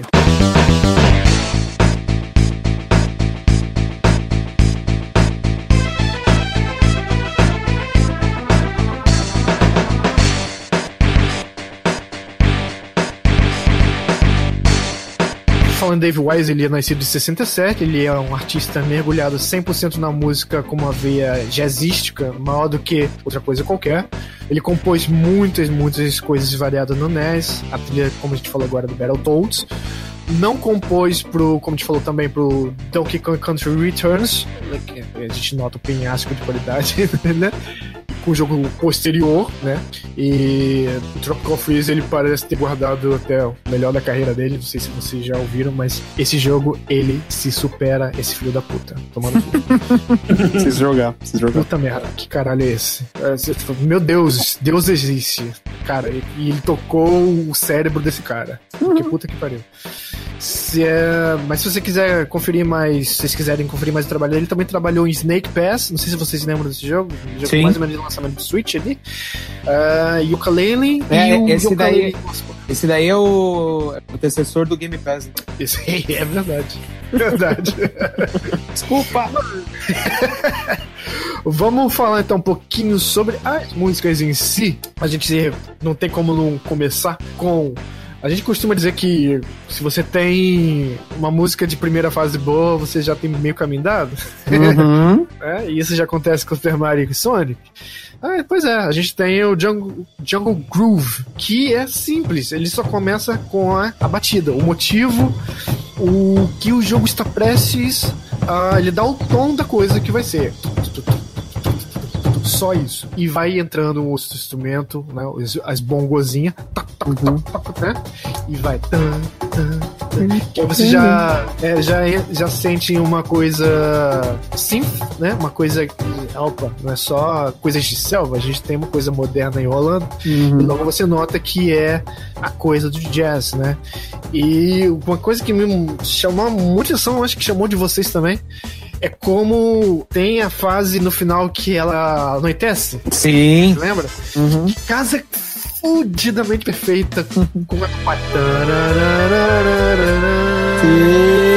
Inclusive, eu não sei se vocês já perceberam que essa Jungle Groove, ela conversa muito com a música do Overworld. Ela tem a mesma vibe. É, um, um- ele tem um certo motivo, né? É um motivo rítmico, talvez. Isso. Onde o Super Mario World trabalha todo em cima de uma música É, só. sim, sim. Mas que depois ela acaba até mesmo é, evoluindo para uma música mais ambiental, né? Eu tô comentando isso, que a Jungle Groove ela tem mais essa cara, é, essa cara de Overworld, porque a própria Overworld ela não, não é tanto ambiente, ela é mais um tema, né? Como você tá falando, usando a, a palavra motivo, né? Motivo musical. Que é, é como se fosse um refrão melódico, né? Isso é um filme que usa uma sequência, uma, um refrão que vai servir as partes tristes, vai ser a mesma versão da parte alegre, Exato. ou exato. em tom menor, e essa coisa. Mas a música, a ideia é a mesma, sabe? É. E aí, a primeira, a primeira música do, do jogo parece que conversa mais com essa ideia do que as seguintes, né? Que as seguintes É. passam a ser mais ambientais e tal. Sim, ele, ele mostra ao, ao que o jogo veio, ao nível de dificuldade. Eu sou uma música séria e esse é um jogo desafiador. Então, acho que, Exatamente. né? E o que falar também da Rainha Adorada, não é a minha favorita. Eu sou uma das raras pessoas que não acho essa música melhor, mas não tem como desmerecer ela. Aquatic Ambience, né? Que é a música, uma das músicas mais ah, ambientais, né? Do jogo. Uhum. Ela, eu acho que ela só não é minha, minha favorita porque veio Donkey Kong Country 2 depois. É, esse, esse bilhete aí. E, se não me engano, o, o David Wise disse que essa foi a mais difícil de fazer no primeiro, primeiro count, né? Foi a que mais deu trabalho pra, pra conseguir colocar no cartucho ali no Super Nintendo. É, é, a minha- é a minha preferida. É a minha preferida. Eu, eu acho que cai muito bem as músicas pras fases, sabe? A fase da caverna tem uma música que combina muito bem. Essa daqui não falou da, da Jungle, né? Tipo, tu, tu tu percebe o, o- Tu sente que tu tá começando uma aventura na floresta, né, cara? Mas daí quando tu falou já entra um jazz e tal, e tu, e tu vê que não é só isso, né? É, é incrível, cara. É, o, essa Jungle Groove ela simula o ciclo de de dia e noite, né? Tu, tu, tu, tu, tu, tu, tu, tu, dia, né? Tá, tá. Perigos da selva à noite. Aí depois amanheceu. É sempre que eu achei dessa música. Pode crer. Eu tava dando uma pesquisada e eu vi algumas coisas, é, algumas pessoas explicando ah, o modo de composição ambiental do David Wise. E basicamente ele, ele subverte o que é a composição é, comum de criar tensão e resolver. Cria tensão e resolve. Que é basicamente o que a gente ouve em toda música tonal desde o século XV. Mas o que, que ele faz? Ele suaviza a troca de nota. Então, por exemplo, ao invés de você criar uma série de notas que, se com- quando combinadas, geram uma tensão e uma vontade de ir pra outra nota, tá ligado? Tipo assim. para. Você quer resolver. E no caso dele, não. Cada mudança de nota, ele compunha de um jeito, seja é, pela combinação e pela posição que elas estavam na, na oitava, é, e seja pela inversão delas, quando combinada com a outra, com outro acorde, elas comunicavam tão bem, mas tão bem que você não nem sentia essa troca. E aí é, a sensação de como se você estivesse ouvindo sons da natureza, que não necessariamente são sons bruscos que mudam de um pro outro, mas que sim é, são sons que estão é, ali, né? Fazem parte do ambiente, daí ambiência. Isso. Ah, inclusive a Aquatic Ambience, ela trabalha muito com o conceito de sequenciador, né? Qual o nome mesmo da técnica em que você, no meio de uma frase, você tem uma segunda voz que entra no meio da, da primeira frase? Isso daí é, é canone. Acho que é canone. canone. E ela é isso, em canone. Não, não sei, é... se você, não sei se você tá falando disso. Então você tem uma, uma coisa por cima e a outra vai, vai repetindo a mesma coisa. Ah, tá. Não, não, isso daí é pergunta e resposta. Uhum. Então ela trabalha muito com essa coisa simulação, né, de, de sequenciadores. E como já citado de fundo, aqueles strings suaves Sim. Que, que casa total. Eu não sei como foi o processo de composição, se ele teve acesso às telas de jogo, é, mas o que a gente vê é que ele parece que ele enxerga aquilo como um quadro que, sabe, ilumina a sala dele, dá o tom de azul e ele consegue compor em cima daquilo. Então, conversa muito.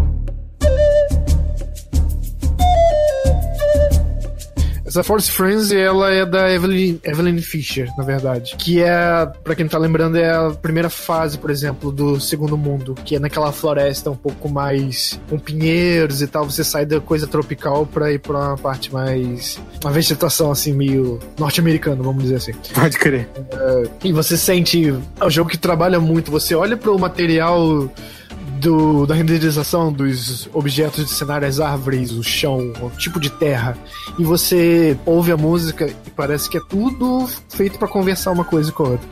Então essa Force Frenzy ela dá o tom de vida selvagem. Eu acho que ela, ela traz essa coisa pra gente.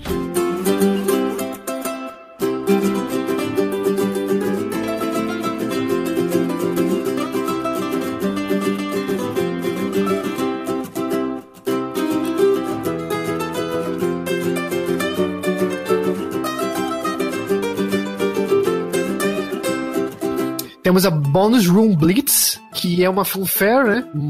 Como é, é um bônus, é uma coisa rápida, ela precisa se apresentar, se resolver de forma muito rápida.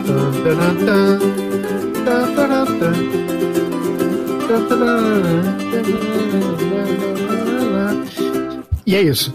É, e é difícil você. É uma música que ela se apresenta e com poucos já notas ela já é melódica, ela é pop, é, é uma easy listening, que é uma categoria de música, né?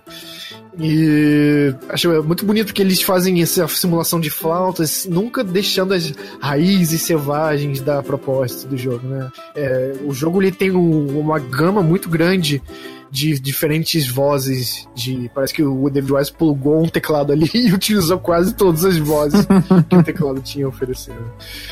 Uh, tem a Ice Cave Chant, que também é da Evelyn Fisher. Pra lembrar, é aquela.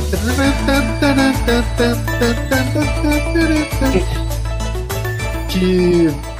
Ela passa uma coisa de tranquilidade, né? Cara, eu tenho uma inveja de quem decora trilha sonora, velho. Eu não consigo decorar, velho. Sim. É, eu, eu reparei que essa coisa de sequenciação rápida de, de, de determinados instrumentos quase no fundo é muito presente na trilha de Donkey Kong. Porque enquanto tá. Tá o. Então, é uma. É bem truncada, né? O, o, os arranjos que tem. Porque né, geralmente em videogame, principalmente antigo, a ideia de que você tem é. Ah, bota aí uma batida bota aí um baixo, um simulador, uma coisa, e uma, uma, uma um timbre de voz em cima, uma, uma canção passando por cima de tudo. Já em Donkey Kong você tem toda a gama em que você imagina cada músico fazendo seus arranjos específicos, né? Uhum. E é, de novo, aí é, aproveitando muito bem as vozes que o Super Nintendo tem. Pra, Exatamente. Pra é, a, é a que a gente poderia colocar, em outras palavras, tipo a diferença de uma música é, de banda e uma música orquestral, né? Isso aí. É, que, é onde a, a, música de banda é uma, uma, coisa muito mais simples. Você tem o ritmo, É. O, o grave. Eu acho que não. Eu acho que é difícil a gente usar palavras simples, tá ligado? Porque a gente tem muita banda, música banda que é, dentro da Uhum. sua limitação, tem a sua complex- complexidade. Eu acho que a gente podia, podia usar outra palavra. Seria. Mas eu é, acho, acho que porque videogame, nos seus, pelo menos nos seus primórdios e passando ali pelos Nintendo, ele tem a estrutura muito parecida do que a gente vê em bandas de rock mais simples, seja ela de punk, alguma coisa, que é Uhum. exatamente essa coisa, né? Eu acho É. que só tem menos elementos. Eu acho que seria isso, tá ligado? Porque dá pra você criar uma complexidade com poucos Uhum. elementos. Sacou? Sim. É, porque o que a gente tinha no, no, no Nintendo, por acaso, é o que se assemelha a uma banda de poucas pessoas, e quando a gente Exato. assimila, né? Uma Exato. banda de poucas pessoas. A gente tem também a Cave Dweller, que é a música talvez a mais ambiental do primeiro jogo, porque ela é só, ela é minutos e minutos só de ecos, pingos, goteiras de coisas de talatite, tragmite, é, até ela vai se montando, que começa a vir.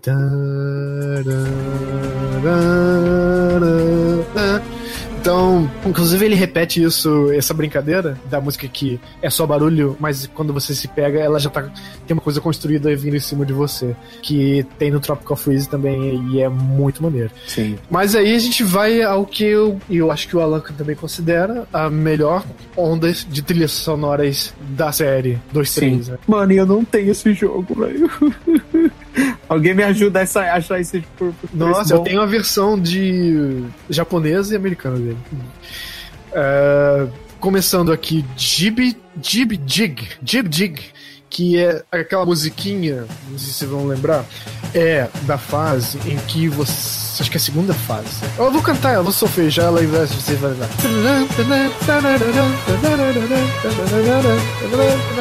Que é na fase lá das velas, nas alturas, que você pega as bolas de canhão e tal. Cara, eu lembro da fase, mas não tô lembrando da música.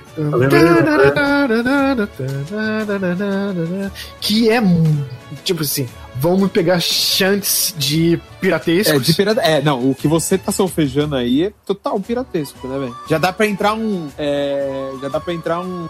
Jack Sparrow. Exatamente. É, é é, tá vendo? Eu não consigo decorar as cacetas da, da, das, das O, melodias, mano. motivo- o jogo não tem um certo motivo, mas assim, é pontual, musical, Uhum. mas ele tem um motivo temático, né? Que é o pirata. Ele, Sim, exatamente. ele- né, que é muito interessante, é, saindo um pouco de música, indo um pouco pro Donkey Kong 2, pra, só pra comentar. Ele parece a aventura das crianças perdidas num, num mundo opressor de Uhum. Total. piratas e já me remete totalmente aos Goonies, sabe? Goonies, total. Então eles pegaram o, a, a escola ali do é, escalas que remetem a músicas piratas e botaram tudo em prática nesse jogo. Exceto, né? Salvo algumas músicas como Flight, Flight of the Zinger. Provavelmente é a música mais séria, uma das músicas mais sérias, porque tem outra, da série. Que é, sei se é a fase do mel, a fase das abelhas. Mas essa música, ela. É, os strings é, é, que, ela, que ela usa, eu, por muitos, muitos anos, eu desejei ter um teclado que fizesse aquela voz ali que tem nessa música. E não é barato, não. É o Korg Wave Stations, tá ligado, né? Aham, aham. Aquela- aquele, aquele tom seríssimo, assim, de perigo, de, de coisa iminente, né? E é totalmente traduzido para essa fase. Esse e tem essa, essa coisa na guitarra. Que me remete à complexidade de colmeias. Não sei porquê. Caraca. A, a- o sistema de abelhas, a comunidade dela. Cara, essa a- é um absurdo o quanto a trilha sonora composta tem a ver com o- a fase, o visual, a proposta. Eu acho que ficou assim, ó, de cara. Tem o Hot Head, Hot Head Hop, que é a dos balões de ar, que é que é a coisa mais moderninha, mais rap, né? Uhum. Tem a rainha da do, do Kong Country, que eu acho que é aí que o André tem orgasmos. Ah, eu acho que eu tive aqui também. Sim, sim. Sticker Brush Symphony. Ah, maravilhosa a Então, eu ia comentar justamente dessa música, velho. Ela tem as progressões de acordes que mais me tocam. Assim, cada pessoa tem a propensão a se emocionar com progressões diferentes, coisas que soam muito mais bonitas para cada uma das pessoas. A progressão de acordes que tem dessa música é a do, da espécie de progressão que mais me emociona. Eu fico assim, ó, cabeça explodida. que as, as músicas fecham muito bem com as fases, né? Mas eu não sei como é que foi exatamente todo o processo de produção, mas às vezes ocorre o ritmo inverso, né? O cara compõe a música e É. o designer, eles escutando a música, tinham, tem que se inspirar na fase, né? Ela me lembra uma coisa bela em que você está extremamente perdido. Que é o que é a fase. sabe? Então, faz todo sentido. Isso, um jogo que é famoso nisso foi o Shemui, né? Parece que todos os designers fizeram o, o jogo escutando a música incansavelmente, sabe? Uhum. E, e pode, me pode parecer que às vezes acontece isso também, né? Vai saber dos, dos meandros lá da coisa. É. O, essa Sti- Sticker Brush Symphony, ela tem uma característica muito interessante. Você estava falando da progressão harmônica. De certa forma, ela é uma progressão harmônica simples, simples de tudo, cara. Ela é um Lá menor para Dó maior. Lá menor para Dó maior. Se você for pensar, por exemplo, se você tá na escala de Lá, Lá menor, você tá indo do, do primeiro grau ao terceiro grau. Do primeiro grau ao terceiro grau. É só isso, tá ligado? Só que qual que é a diferença? É que ela tem uma melodia que ela fica se repetindo. É, como é que é? Tum, tum, tum, tum, tum, tum. Não, um negócio assim, né? É. E essa melodia, ela se relaciona de formas diferentes com o Lá menor e com o Dó maior.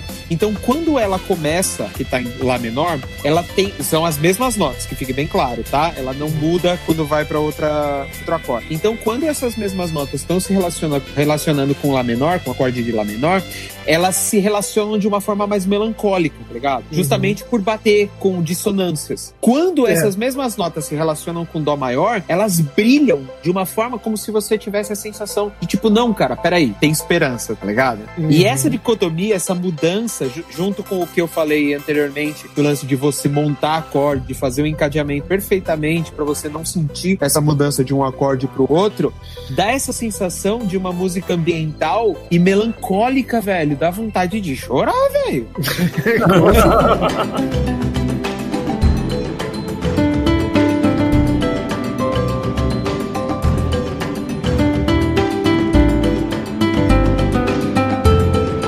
É incrível, é incrível. E o mais engraçado é, eu lembro que teve uma época da minha vida que eu tinha uma banda cover de Guns N' Roses, tá ligado? E aí, um belo momento, a gente começou a cultuar pra caraca o, o Slash, porque os solos dele eram incríveis e tal. E em determinado momento, a gente parou e falou assim, cara, não é tão incrível. Se você for analisar, é simples. Que é me- basicamente a mesma coisa que o que a gente tá falando agora. É simples essa música. A composição e a análise dela é extremamente simples. O lance é, que é onde a gente chegou no dia que estávamos conversando sobre isso, é como é que ele chegou nesse resultado, cara. Tipo assim, a genialidade do Slash, bem como a genialidade do David Wise, não mora no que ele fez. Não mora na, na execução do- da, da coisa e assim por diante. Não só, talvez. Mas em como ele chegou nesse resultado. Aquele momento de estalo que ele falou assim, cara, tive essa ideia, tá ligado? Vai ser assim. E o resultado foi esse. É isso, Isso. que é foda. E existem coisas até. É, pieces, pedaços de melodia nesse jogo que beiram ao brega, mas que se recuperam. Mas em videogame é tão difícil de ver. Tipo, Sticker Brush tem um desses momentos. É tan, tan, Eu acho isso tão brega que quase, pra mim, quase começa a tocar evidências de Chitãozinho e Chororó ali. Que também Só que você chorar, recorre. né? de certa forma. É uma bela comparação, inclusive. Sim. Inclusive a Mine Melancholy, que é a próxima música, que é a música das Minas. E aí o motivo entra. Você vê esse motivo algumas vezes, essa, essa pequena progressão no jogo. Também tem. É, breguice. Eu acho tão brega isso. Mas soa Mas é maravilhoso. não soa? Sim, é. ah, o título do jogo, né? Sim. Já relaciona muito. Mas é, esse jogo é fantástico, a trilha sonora dele. Uh, e o 3, é, ele é o menos apreciado, mas ele, para mim, ele ainda mantém. Para mim, ele é o Resident Evil 3 do, do Donkey, sabe? Ah, não é. É, pra Resident mim, Evil o- 3 é bem melhor. Não, tô, tô brincando. É, até, que é uma analogia bem, bem feita. cara. Sabe, sabe qual é a relação? mas ela tem. A minha relação com o, Do- com o DK13 é aquilo, mais ou menos assim. Tu já sabia que ia ser bom, tá ligado? mais ou menos assim, sabe? É, pô, é. é. é difícil surpreender ali na terceira vez. É, dali pra frente era, era só forçar a barra. E outra, já tava sendo lançado numa época que os, outros- os novos consoles já tinham se estabelecido, a galera E já é. tinha de fato migrado pra Mario ele. 64 já tava no mercado já há 3, 4 É. meses. 96 Donkey Kong 3. E chegou o Donkey Kong 64 e quebrou o combo de coisas boas que você tá fazendo, que eu não consigo. Pra mim, esse jogo é um downfall, assim, Qual? muito. É. Kong, o 64. Puta, ele é legal, cara. Eu acho que você tem Ah, que mas não tem tudo cabeça, isso que a gente né? tá falando, né? Ah, tá, Não tem. entendi. Não tem música, não tem gráfico de. Sabe? Entendi, O gráfico entendi. que tinha era. o- Qual criança que não ficaria boba com 3D? Mas é um, é um doce muito barato que eles estavam dando pra gente. Justo, justo. O Donkey Kong 3 ele tem a música. de- Essa vai ficar difícil, porque desse jogo, as músicas elas são mais ambientais do que é, sonoras, é, digo, melodia, melódicas, né? Aham. Mas eu vou tentar. É, se você não lembrava dos outros, imagina desse. Mas tem a música de, de- do mundo aquático, What World, World dela, que é assustadora essa música. Essa música eu quero que toque no meu funeral. cara. É uma valsa. Ela é uma valsa estranha que parece que você tá no fundo do mar, no- na parte mais escura em que você mais nada vê. E quando você. e Eu já eu conheço pessoas que têm medo de fundo do mar. E ela passa essa coisa de o mistério que tá lá nas profundezas no escuro.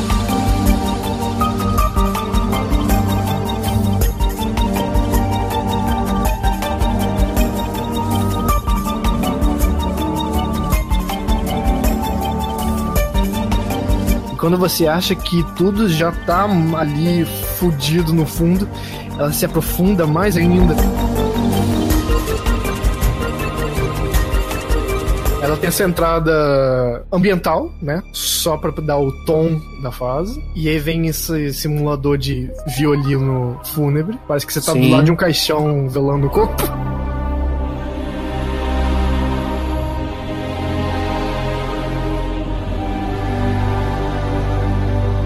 E aí começa a valsa, né? Nossa, mas é bem fúnebre, né?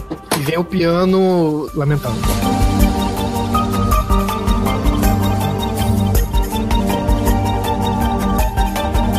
E o motivo dela no fundo é. Tá, a gente tá no fundo do mar. Aí tá tudo muito escuro, tudo pode ficar muito pior. Parece que você tá só descendo pro centro da Terra, tá, sabe? E essa mina manja, hein? Porque essa música não é do David Wise. Nossa, sensacional. Manja horrores essa mulher. É, E temos também a Tree Top Tumble, que é assustadora também. Ela, o, o Donkey Kong 3 ele tem as músicas mais sérias, eu acho.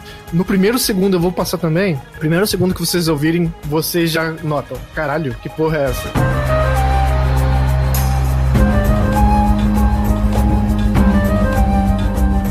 Ah, mesma coisa. Mesma, mesma intenção. Lá.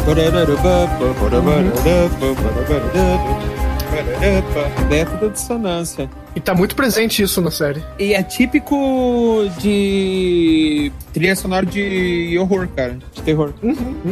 Essa fase é a fase do. nas árvores em que tem um serrote embaixo, gigante. Você tem que ir correndo pro topo. Então já meio que já descreve Uma situação de tensão. isso. Ah, Mas da ponta dela, você termina com uma nota confortável a, a, a escala, e depois ela vira uma nota diminuta, que é onde eu tô falando que dá essa sensação de desconforto. Bye. Ai, mano, me dá um Uhum. abraço. Isso Só que ao me causa uma sensação de estranhamento. É, então. essa- E aí, e a harmonia não, a harmonia é gostosa. Uhum. Que é o que a gente tava falando do lance da, da ambientação. Então, apesar de ser uma melodia é, feia, Opressora. né? Opressora e tal, a harmonia é gostosa. Então, olha, olha e que a escolha dos né? instrumentos, né? É, então é uma dicotomia de ser uma, uma música é, opressora e linda. Isso, isso. E tem a Enchanted Riverbank, que é a fase do elefantinho que não pode, não sei se vocês lembram, pisar na água que tem um raio caindo e ele, ele fica eletrizado e acho que corre contra o tempo, ma- mais ou menos, não me lembro muito bem. Mas ela começa com essa, esse tom de deslumbramento e ela tem essa coisa meio africana, meio safari, né? E ao momento que começa o, o refrão dela, ela tem aquele instrumento que você deve conhecer, o calypso. Pra quem não conhece, é o instrumento que toca a música da da Ariel, né? Ah, tá. Achei que era aquele da Jael, mano. Já é uma.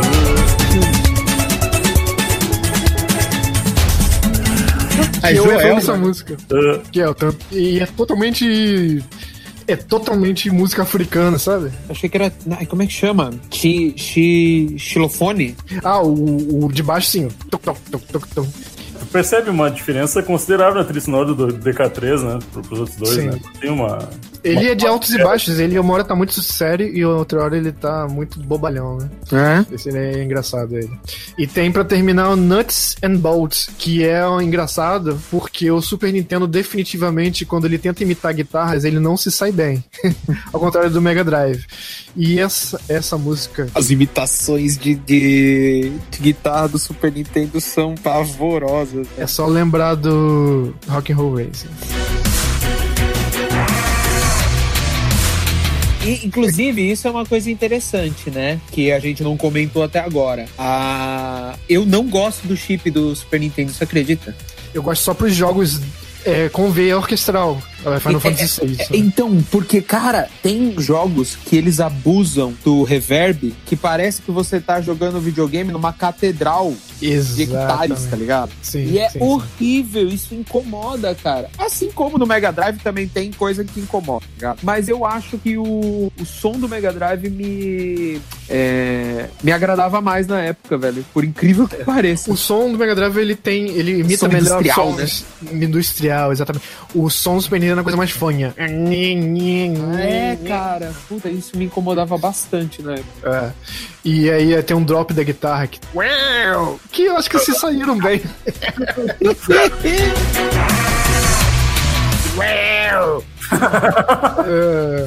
É, E é uma música bem é, moderna, né? Uma coisa.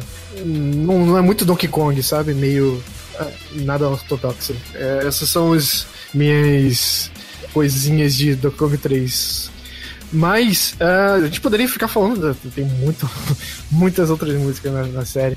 É, como eu tinha dito, merece um capítulo à parte. Cara, o que eu acho legal é que o apanhado que a gente fez aqui, primeiro, faz com que as pessoas que nunca jogaram ou é, que nunca prestaram atenção dessa banda sonora passem a ver de, de outra forma, tá ligado? E passem até mesmo a apreciar a, a trilha sonora de outra forma. Eu posso falar por mim mesmo, eu tá dando, dando até vontade de jogar de novo só pra prestar atenção novamente na trilha sonora. é verdade. E, e eu acho que a gente tá fazendo um bom trabalho aqui em se aprofundar de verdade. Porque. Isso não se vê. Eu, é, é, o intuito de fazer esse podcast, inclusive, é chegar onde é um trabalho em que não está sendo feito, né? Exatamente, exatamente. Então, por mais que seja um pouco mais é, cansativo, sei lá se eu posso usar isso, essa palavra, mas não só cansativo, mas assim, profundo, né? A gente tá indo longe pra caramba. Mas é justamente. Que às porque- vezes você sente, e- mas precisa ter alguém que explique,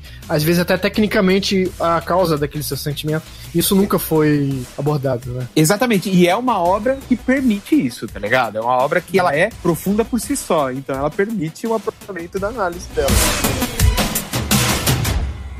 As modelagens 3D começaram então, em uma versão bem compacta de Donkey Kong, com os braços tão grossos quanto os do Mega Man, o que era uma cópia em muitos aspectos do Donkey Kong Jr., lá nos anos 80. Foi mudando de face. O truque, segundo o designer, foi colocar os olhos estilos Battletoads na cabeça do Donkey Kong. E esses olhos mais malvados, o que na verdade são sobrancelhas muito, muito grandes. Para a boca, Steve Mayles conta que estava tendo dificuldades com o formato então vieram com uma solução simples. A boca de Donkey Kong é simplesmente um círculo plano, como uma bolsa dessas de borracha em que se enche de água, e depois dobrada ao meio e finalmente é cheia. Aliás, a cara e nariz do peixe Engard é simplesmente esse mesmo modelo 3D da boca, mas simplesmente puxado ao limite em uma das partes, até que esse vire um grande bico. O próximo fax de Miyamoto tempos depois foi sugerindo que o personagem tivesse a famosa gravata. Para se ter ideia de como engatinhava essa área de modelagem 3D para Rare,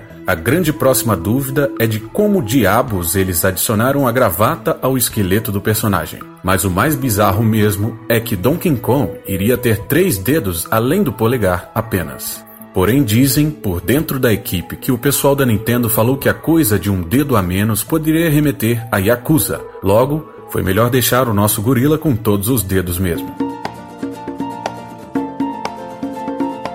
Você sente que o Shigeru ele realmente tem um papel necessário em algum momento da obra? A curadoria que ele faz realmente reflete no produto final? Vocês, porque eles, uma coisa que eles, o pessoal da Rare fala em entrevista, que para esse projeto eles tiveram é, liberdade quase que total, assim, que a Nintendo foi bem, bem parceirona em, mesmo em fora esses percalços aí. Mas vocês acham que o que, onde o Miyamoto meteu a mão, ele realmente, vocês sentem a mão dele ali dizendo sim ou não, ou vocês acham que tanto faz que não? não... Sabe assim, falando até um pouco do, do Miyamoto em si, né? Uh, o pessoal não sabe muito as funções dele, mas ele praticamente ele é um administrador de ideias dentro da Nintendo. É um guru. É, isso vai, isso funciona, isso não funciona, ah, isso aqui precisa melhorar. Ele é o Steve Jobs da parada. Isso, ele pega o avião, vai até não sei aonde, fala, muda isso, muda aquilo. E é mais ou menos essa a, a, a imagem dele lá dentro ele representa a criança jogando, né? Miyamoto é um desenhista, sabe? Ele, ele fazia o level design em cartolina, né? em post-it, né? Mesmo tu falou, né? Uh, ele não é do cara do computador exatamente, assim, ele é o cara das ideias, ele é o cara que, que, que ah, vamos fazer um personagem carismático, ele pegou uma folha de ofício e desenhou o Mario do, e, o, e, o e o Donkey Kong lá em 81, sabe? E, e com o lance da Hair mesmo, um outro pitaco dele famoso foi numa da E3 de 96, se eu não me engano, ou de 97 já era aquilo, em que o Diddy Kong Racing, ainda não tinha esse nome, mas já tinha o um protótipo lá disponível, que o Miyamoto conheceu lá, e o jogo tinha o personagem principal seria aquele tigre pequenininho, né? E o Miyamoto falou, não, bota o Didi, né? São coisas assim, ele chegou, olhou o jogo e disse, olha, bota o Didi e foi embora, sabe? Bota o Didi. Eu vim aqui da puta que pariu só pra falar isso. Bota o Didi. É, sabe assim, então, uh, recentemente no Splatoon, né, uma...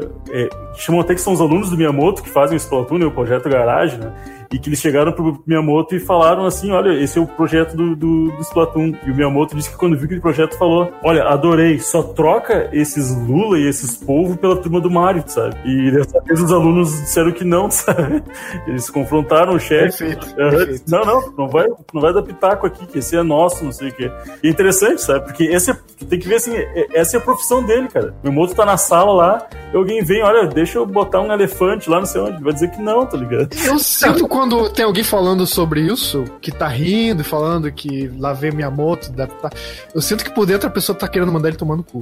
Sim. Isso é um fato, porque ele é o, ele é o designer, cara. Essa é, essa é a função dele, sabe? É que o problema é que ele também tem um histórico muito bom, né? Então como é que você vai. Você tem as partes ruins e as partes boas, né? É. é Star Fox Zero, beijos. Mas falando do, desses lances, assim, e, o, e, a relação do Miyamoto com o Donkey Kong vai além, porque dizem que quando o jogo já estava meio pronto, o representante da Nintendo na época, que era o é, Gênio Takeda, foi lá, se apaixonou, fez fofoca pro Yamauchi, que era o presidente, né? Dizendo que aquilo era o futuro. E chegou nas, nos orelhos do, do Miyamoto que ele deveria começar do zero, Yoshi Island, usando os gráficos pré-renderizados, né? Do, do Donkey Kong. E ele ficou puto com isso. Deu confusão dentro da Nintendo lá. E, inclusive ele dizendo que se vierem com esse papo de novo por cima de mim, eu, eu, eu caio fora.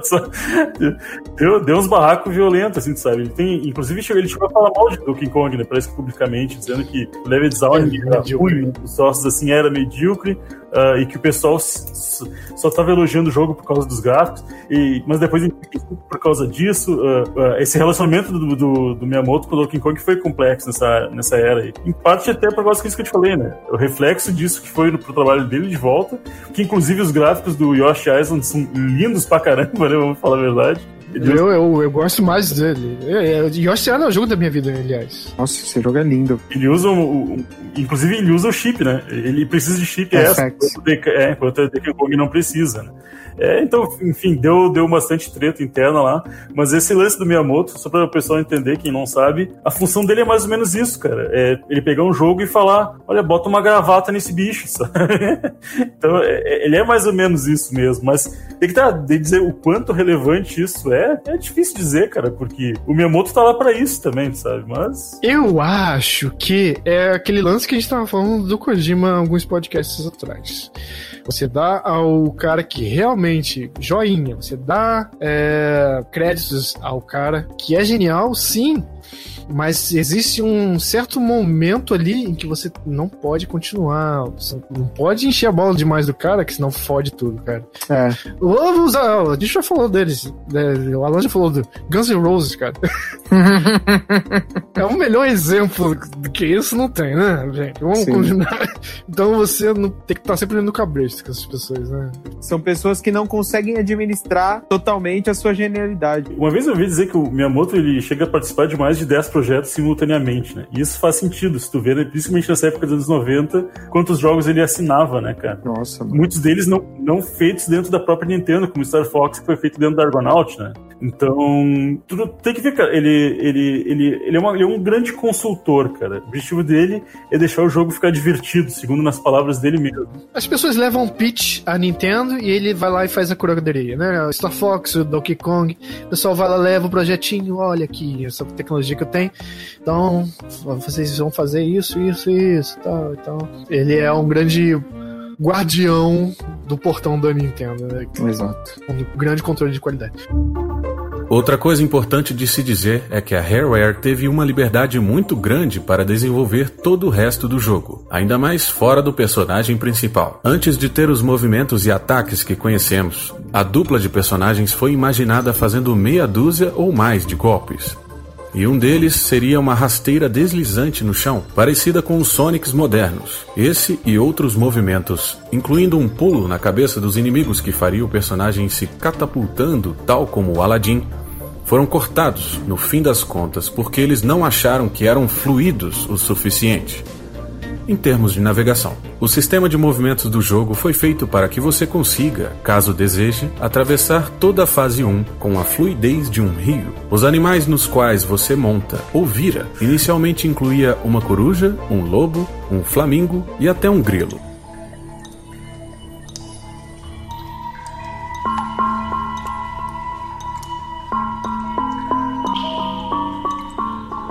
Acham que de repente esses animais, se vocês repararem, eles mudam drasticamente a jogabilidade do jogo? Vocês acham que dariam mais jogos da Rare ali para eles tentarem se desvencilhar da Nintendo? Bom, meio impossível com essas ações dele, né? Mas de repente eles fazerem jogos e tal, porque eu senti que de 94, 96 e adiante de 64 e tal, eles ficaram bastante presos ao Donkey Kong. Inclusive, a fórmula Collectathon do Banjo-Kazooie acho que é remanescente do dois Donkey Kong, né? É, várias coisas que você coletava daqui e dali. Então, acho que a Rare seguia. parecia que tinha se tornado uma fábrica de uma fórmula, de alguma coisa que a, queria, a Nintendo sempre queria, né? Ela tinha bastante coisa, cara, que. é- que eu, eu concordo com o que tu falou. A Rare tinha muito lance de pega a fórmula da Nintendo e, e bota fermento em cima, né? Mais ou menos isso foi do, o Banjo Kazooie em cima do Mario, do Mario 64, né? Ela tinha um pouco. A, a sensação que eu tenho é que ela, a Nintendo ela precisa de sempre algum estúdio pra ela escravizar em cima. E não tendo mais a Rare, eles, foi, eles foram pegaram a Retro, né? E, e, e tá aí até hoje, né? O que tu já disse foi o Killer Instinct, né, cara? Outro exemplo fora da curva da Rare também, né? O lance de ter um segundo personagem no Donkey Kong foi justamente é, que eles queriam seguir a fórmula do Super Mario de não ter uma HUD, né? Uhum. Tipo, do- não, não ter uma HUD de. Uma HUD não, caramba. O lance de life, tá ligado? Aham. É, não tem o life. Então, ah, como o Mario tinha o lance de você perder o power-up, ficar menor, no Donkey Kong o Diddy nada mais é do que isso, né? É a mesma mecânica, só que subvertendo. Eu sou totalmente a favor desse tipo de mecânica, de, de fórmulas que mudam a mecânica do jogo dentro dele em si, né? Sim, pra dar uma. Senão fica muito repetitivo, né? Isso, o jogo, tu, tu- era como se fosse um outro jogo, na verdade. Assim, tu muda a mecânica, novas regras são, são impostas e tu e tem que se adaptar a elas por um curto período de tempo. Eu acho isso é, aquela coisa, é um nó no cérebro gostoso que dá assim, durante o gameplay, sabe? Isso, os animais representam isso, mas as próprias fases d'água que tanta gente odeia, né, cara, em jogos de plataforma. E eu acho legal por causa disso, cara, porque tu muda o jogo, cara. Tu tá, É, A cadência que o Engard dá à fase de água, que todo mundo, incluindo eu, incluindo eu ode- odiava, é, transformava o jogo. E não vamos esquecer a fase do carrinho de mina, né, cara? Do do, do, do King Kong Country também, né? Que era o símbolo dele, né? Que, novamente, a, a mecânica vira um side-scroller eh, que exige reflexos imediatos. Nada disso antes dele exigiu isso, até a fase do carrinho, né? Foi uma coisa bem, sei lá, turbo túnel do, do, do, do Battletoads, né? Eu, vejo, Isso, pelo menos, eu vejo pelo menos uma, uma inspiração Ele tem essa, eles têm essa tara aí. essa coisa que você estava falando da Rare, né? Ela dava um arzinho um pouquinho mais adolescente, fugindo um pouco da mecânica da Nintendo também, sabe? É, ele era um jogo mais, também é, nesse ponto que se falou, um- é um jogo, uma pitada um pouco mais radical que se aproximava mais do que a SEGA tava fazendo. E como nós falamos, no Nintendo 64 ainda partindo para algo muito maior, como FPS e jogos de luta, né, cara? Então é. A Rare tinha. É uma pena, cara, mas a Rare era, era, era um braço direito da Nintendo, né, cara? O Nintendo 64 foi a Nintendo e a Rare que levaram o Nintendo 64 nas costas, né? É, É, por mim, ela teria se fundido com a Nintendo e virado a Nintendo Europa. Pronto, acabou. É, seria lindo, seria lindo. Greg Mayos diz que já estava certo pelo design dado de que um companion seria apresentado no jogo. A escolha óbvia seria Donkey Kong Jr. A Rare não quis utilizar o que era o Donkey Kong Jr. porque achavam que não tinham nada a ver com o que queriam refazer para tempos modernos. A proposta deles foi de um redesign do Donkey Kong Jr. A Nintendo achou que eles já queriam ir longe demais, querendo fazer esse redesign, e aceitaram, contanto que o nome desse personagem não fosse Donkey Kong Jr. E foi o que fizeram. Então, Diddy Kong nasce. Ele não é filho de Donkey Kong, mas definitivamente é alguém da família, diz Greg. Com essa liberdade, eles expandiram a ideia e agora temos todo um hall de outros personagens: Cranky, Funky e muitos outros. Mas voltando a Diddy, Dinky seria a primeira escolha de nome, por se assemelhar com o nome do mais velho. Dink é uma palavra britânica para denominar algo que seja pequenino. O nome não foi escolhido por não gostarem, mas por problemas de licença. Dink já era um nome de uma linha de brinquedos de carros em miniatura. Mais uma vez, Didi é um palavreado mais reduzido ainda, bastante britânico que remete a pequeno.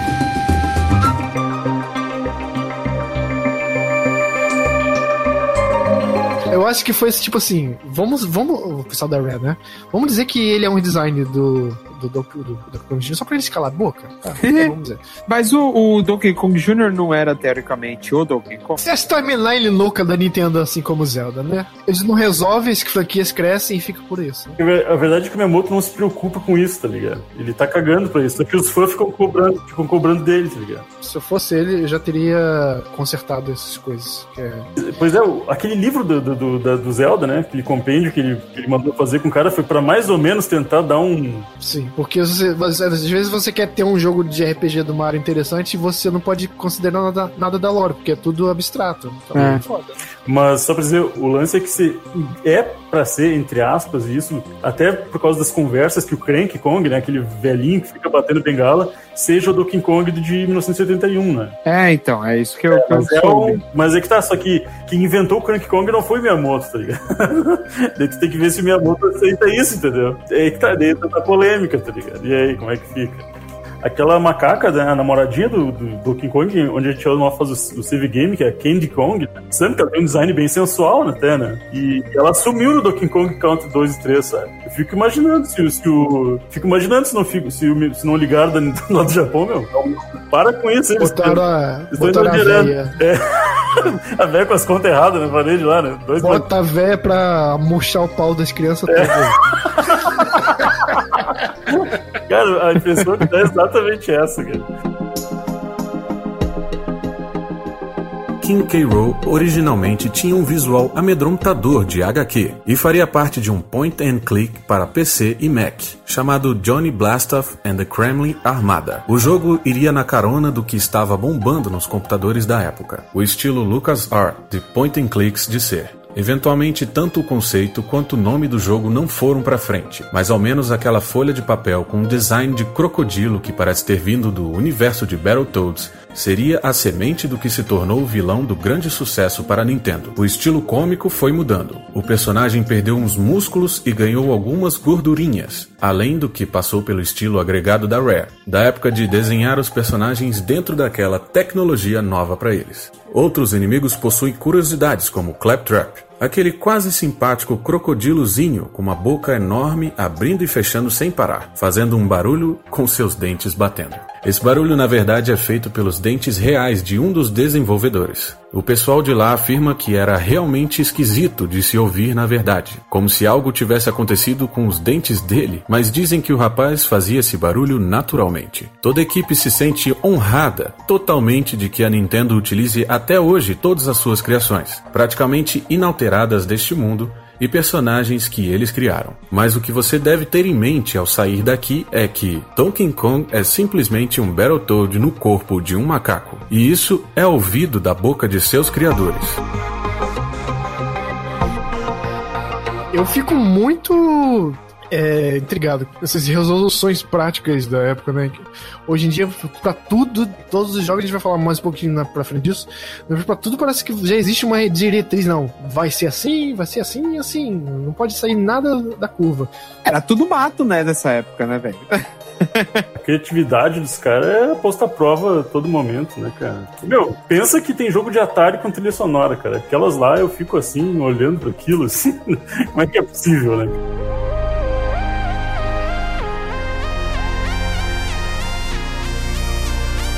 Sobre as limitações tecnológicas no caminho, Chris Sutherland explica que eram sempre uma preocupação. A máquina original em que os gráficos do jogo são produzidos produz milhares e milhares de cores. Quando eles transformaram esses cenários e animações em uma espécie de GIF e não mais 3D para passar para o Super Nintendo, o limite de cores é peneirado para a casa de dois dígitos. Chris dizia que, mesmo que tudo apontasse para o fato de que não ia dar certo, eles iam lá e tentavam de qualquer forma, até conseguirem fazer a adaptação que não tirasse de vez a ideia original do visual do jogo. Basicamente, era rodar e ver o que acontecia. Uma tela do que foi gerado pela máquina da Silicon Graphics chegava a 1 GB tiveram que fazer caber todas as telas e elementos num cartucho de 32 megabytes, o que originalmente produzia 1 milhão de pixels. Teria que ser convertido para apenas mil pixels. Por isso, as cenas de material de propaganda e capa eram cenas bem mais detalhadas do que aquelas que vemos dentro de uma fase. Para alcançar este número, eles tiveram que reaproveitar vários setores destes e repetir inúmeras vezes, pegando um emprestado do outro para salvar espaço. Kevin Bales explica que o jeito foi passar todo o material gráfico original em uma série de software de conversão de imagens para ir reduzindo forçadamente a potência gráfica, mas mantendo a estética e eficácia dentro do possível. David Wise diz que muitas limitações técnicas foram encaradas no processo de inserção e criação de sons para o jogo. Lidar com essas máquinas de CGI consistia em sentar de noite e ler muitos manuais estes talvez mais grossos que seu colchão, tudo a fim de achar uma informação básica, como como vou colocar um esqueleto nesse modelo. Porém, alguns outros artistas dizem que usaram tais livros para um peso contra a porta, pois clamam que tais obras não foram redigidas do ponto de vista de um artista. Logo, não se sentiam que havia muito uso naquilo. Resumindo, basicamente, eles estavam jogados à sua própria sorte. Eles não tinham como consultar a internet atrás de esclarecimentos sobre tudo.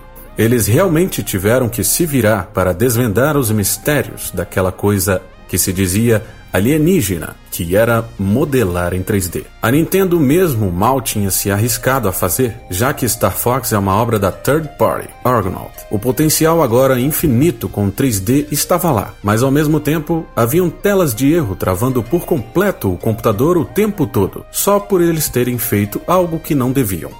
Muita gente ficou incomodada com o monte de poder de tecnologia que o estúdio estava usando para esse jogo. Os estúdios ficavam numa pacata vila no alto de uma fazenda. Eles tinham que usar conectores especiais de energia para alimentar os poderosos computadores que estavam usando. A energia que a vila obtinha não era suficiente também para alimentar tais máquinas. Logo, a companhia elétrica ficou bastante curiosa para saber o que se passava ali naquele lugar. Isso levantou boatos de que estariam trabalhando em projetos militares ou algo do tipo. Haviam muitas quedas de energia, então tinham que usar geradores caso quisessem terminar o projeto dentro do prazo. Todos agora olham para esses tempos com carinho, mas na real, o que aconteceu lá era o pesadelo dos desenvolvedores.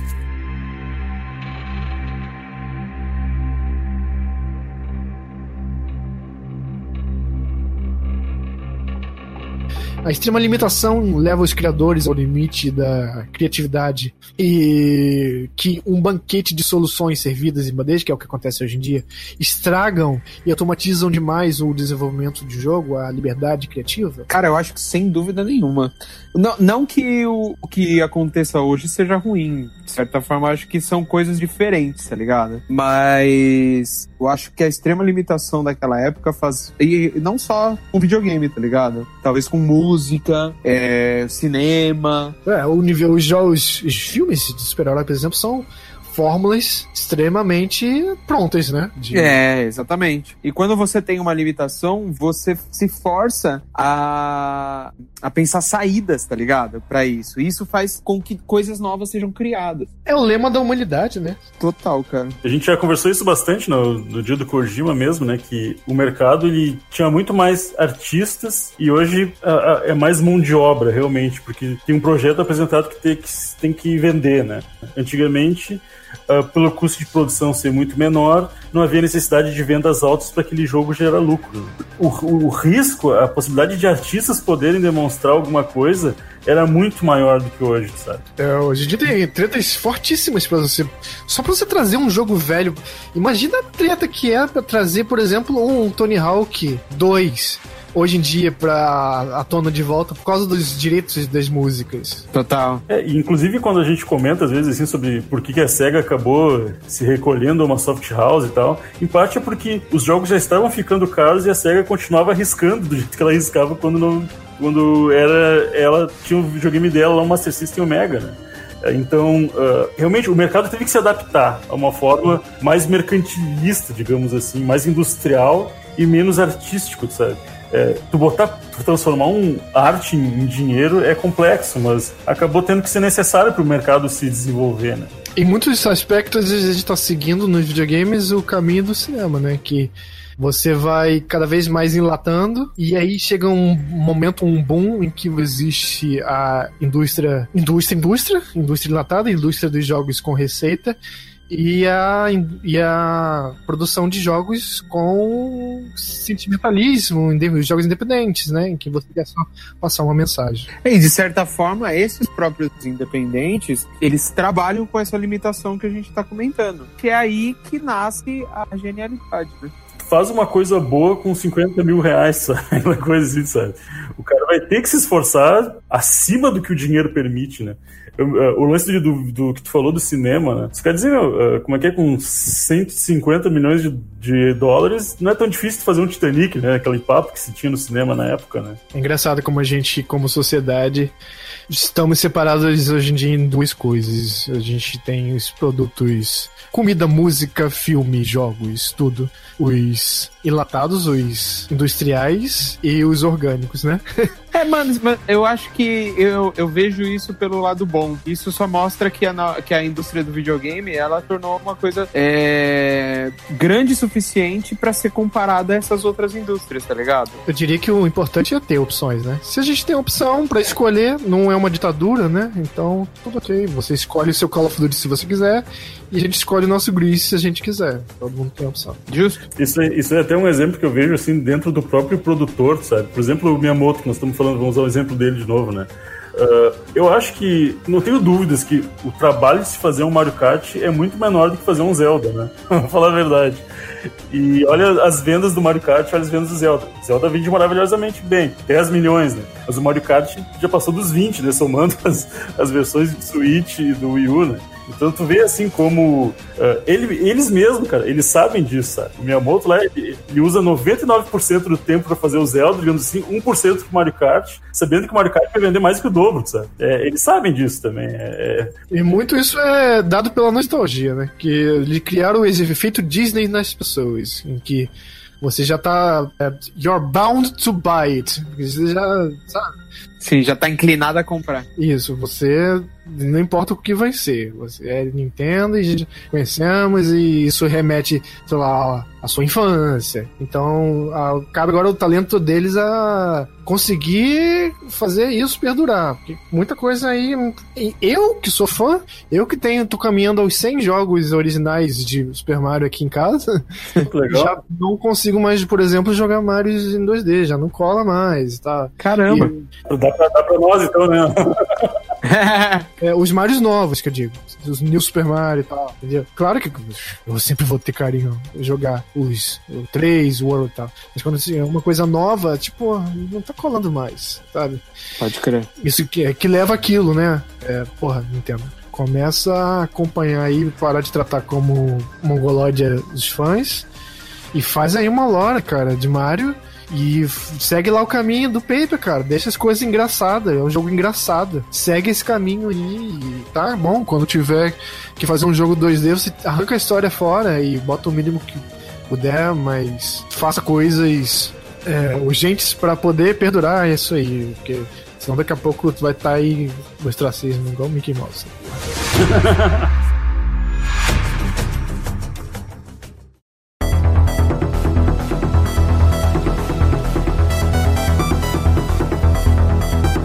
principal característica e desejo dos criadores em termos de level design para Donkey Kong Country era de que seu jogo tivesse fases rápidas e fluidas. As fases são estruturadas para que o bom conhecedor do jogo passe uma speedrun muito suave. Os inimigos são espaçados um entre os outros para que você tenha um flow, para derrotá-los, pulando de cima e prosseguindo para o próximo caso seja muito bom nisso. O speedrunning como evento não existia oficialmente naquela época, porém é um jogo sem querer que está muito de braços abertos para que o jogador possa fazer isso. Para surpresa de todos, o level design foi completamente desenhado fase a fase, em uma série de post-its amarelos e colados lado a lado ou verticalmente, representando cada conjunto, uma fase inteira.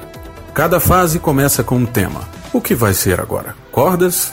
Pneus? A fase então é sobre explorar todas as formas possíveis de interação com esse tema escolhido. Os papéis eram colados sobre uma grande folha branca para que os programadores pudessem começar a reproduzir isso no computador. Essa técnica é muito abraçada por eles, já que ele diz que, se em algum trecho você vê que não dá certo, é só arrancar aquele pedaço e fazer outro. Eles ouviram falar que Miyamoto usava uma técnica muito similar para isso, mas de fato nunca viram como ele fazia. Mas mesmo assim, eles começaram a fazer algo que acharam que poderia ser algo aproximado do que os japoneses fizeram com seus títulos. Outra vantagem interessante desse método é que o tamanho desses papéis imitam quase o mesmo tamanho em proporção das telas. Depois de um tempo pararam de usar, mas a Playtonic, 25 anos depois, retornou com um bom hábito.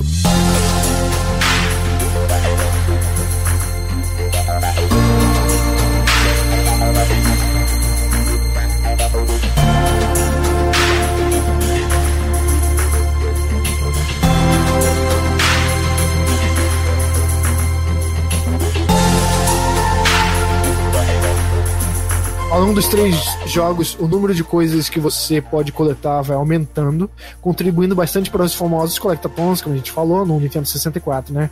Super Mario 64, então, ele poderia ser um influenciado por isso, gente.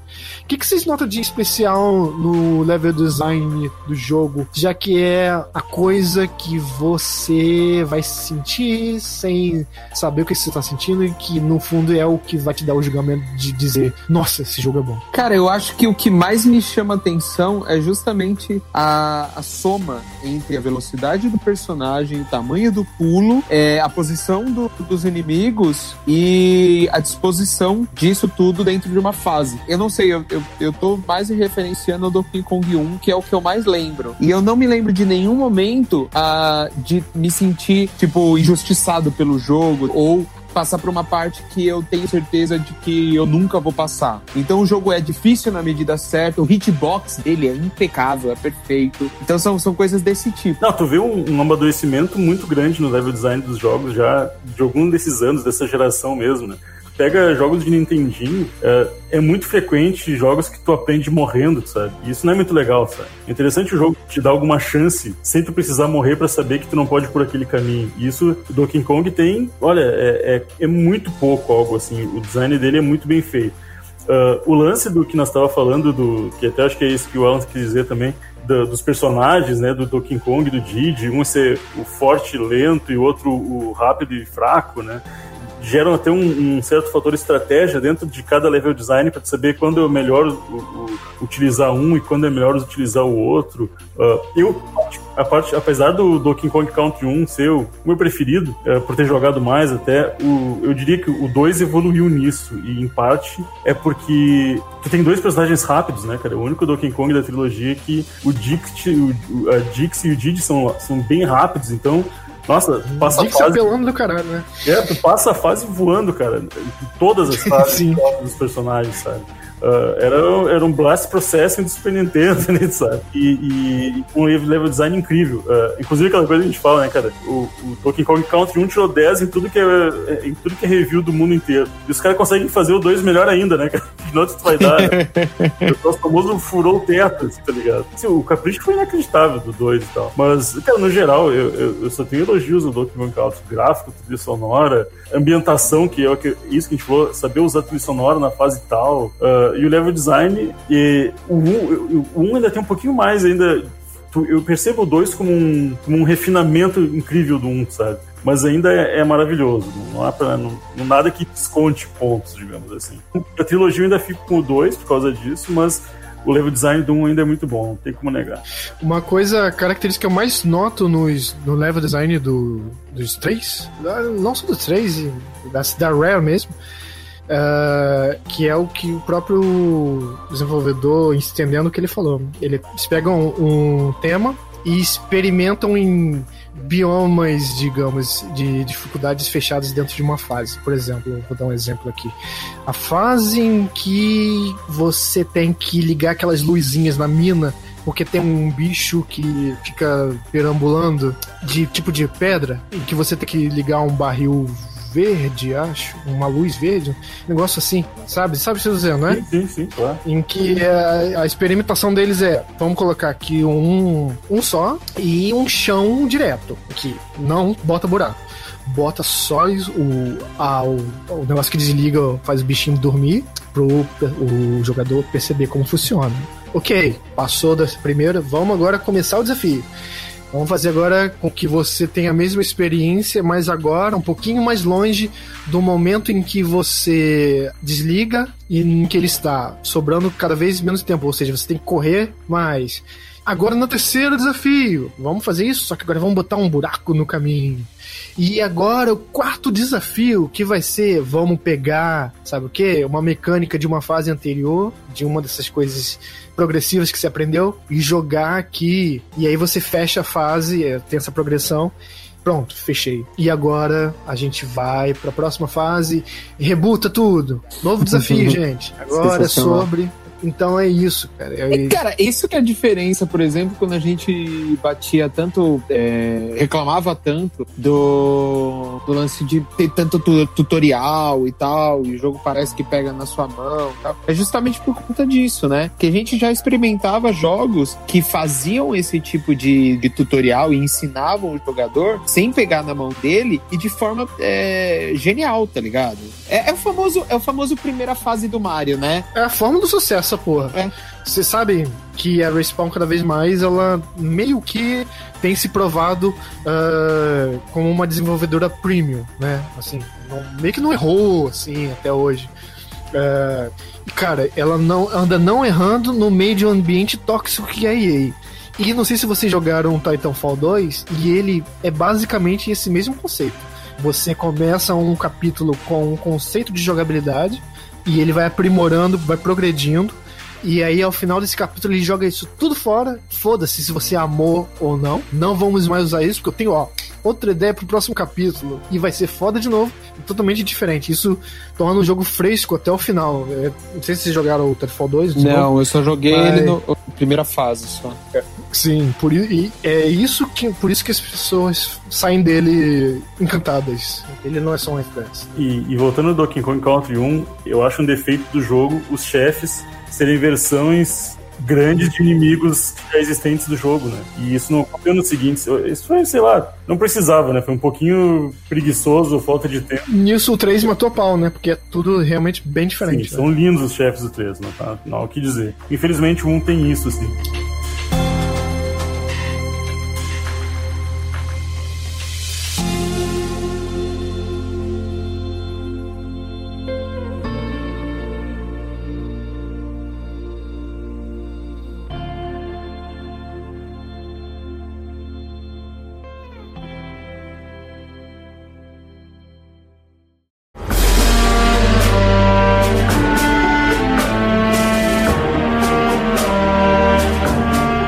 Então conclui a nossa saga. Acho que eu não preciso falar nunca mais sobre The Cocão na minha vida.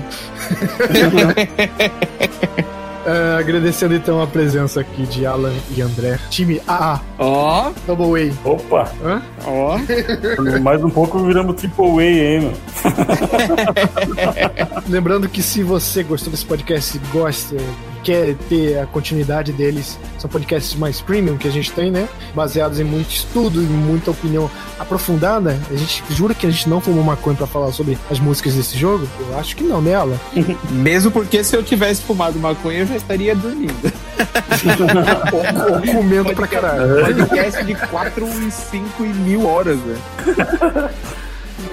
Mas se você gosta do, gostou do material e quer ter mais, manter vivo esse projeto, entra no site supernova.com.br e considere fazer uma doação de pelo menos 3 reais pra gente, que a gente garante que a gente sempre vai pegar essas franquias em que, geralmente no Brasil, principalmente, você tem aquela coisa meio passant, aquela ah, vamos tocar nesse assunto, mas nem tão fundo, vamos mais agir na nostalgia do que na razão, do, do que no documentário ou na pesquisa, né?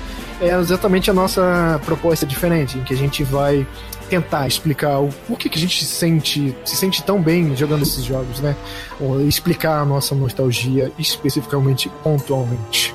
Beleza? Então, espero vocês no próximo Supernovas, no próximo mês. Que surpresa!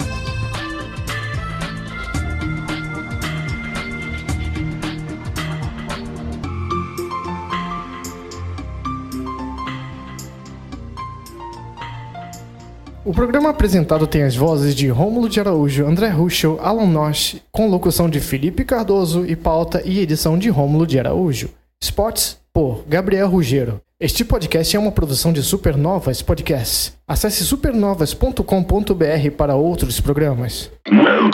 Dink é uma palavra britânica para denominar algo que seja pequeninho. Eita! King K. Rool originalmente tinha um visual amedron- amedrontador de HQ. HQ, cara. Pô, aí você fica botando sigla e me foda. que diabos é HQ, filho da puta? é. Pô, fudeu. Não sei que porra é essa não, velho. Outra coisa importante dizer é que a, como ela é chamada antes, né? Rare. Rareware, é o- o nome ruim. Rareware. Rare. Rare. Rare. Rareware. Pronto. Hariwari, né? Rareware. Rareware. Tem que voltar aqui pra ver se tem essa porra. HQ, velho. Que porra de HQ, cara? Aí tá me zoando, hein, Greg? Caralho, filha da puta. Acho que é HQ de HQ mesmo, de, de revista. Então. King K. Rool originalmente tinha um visual.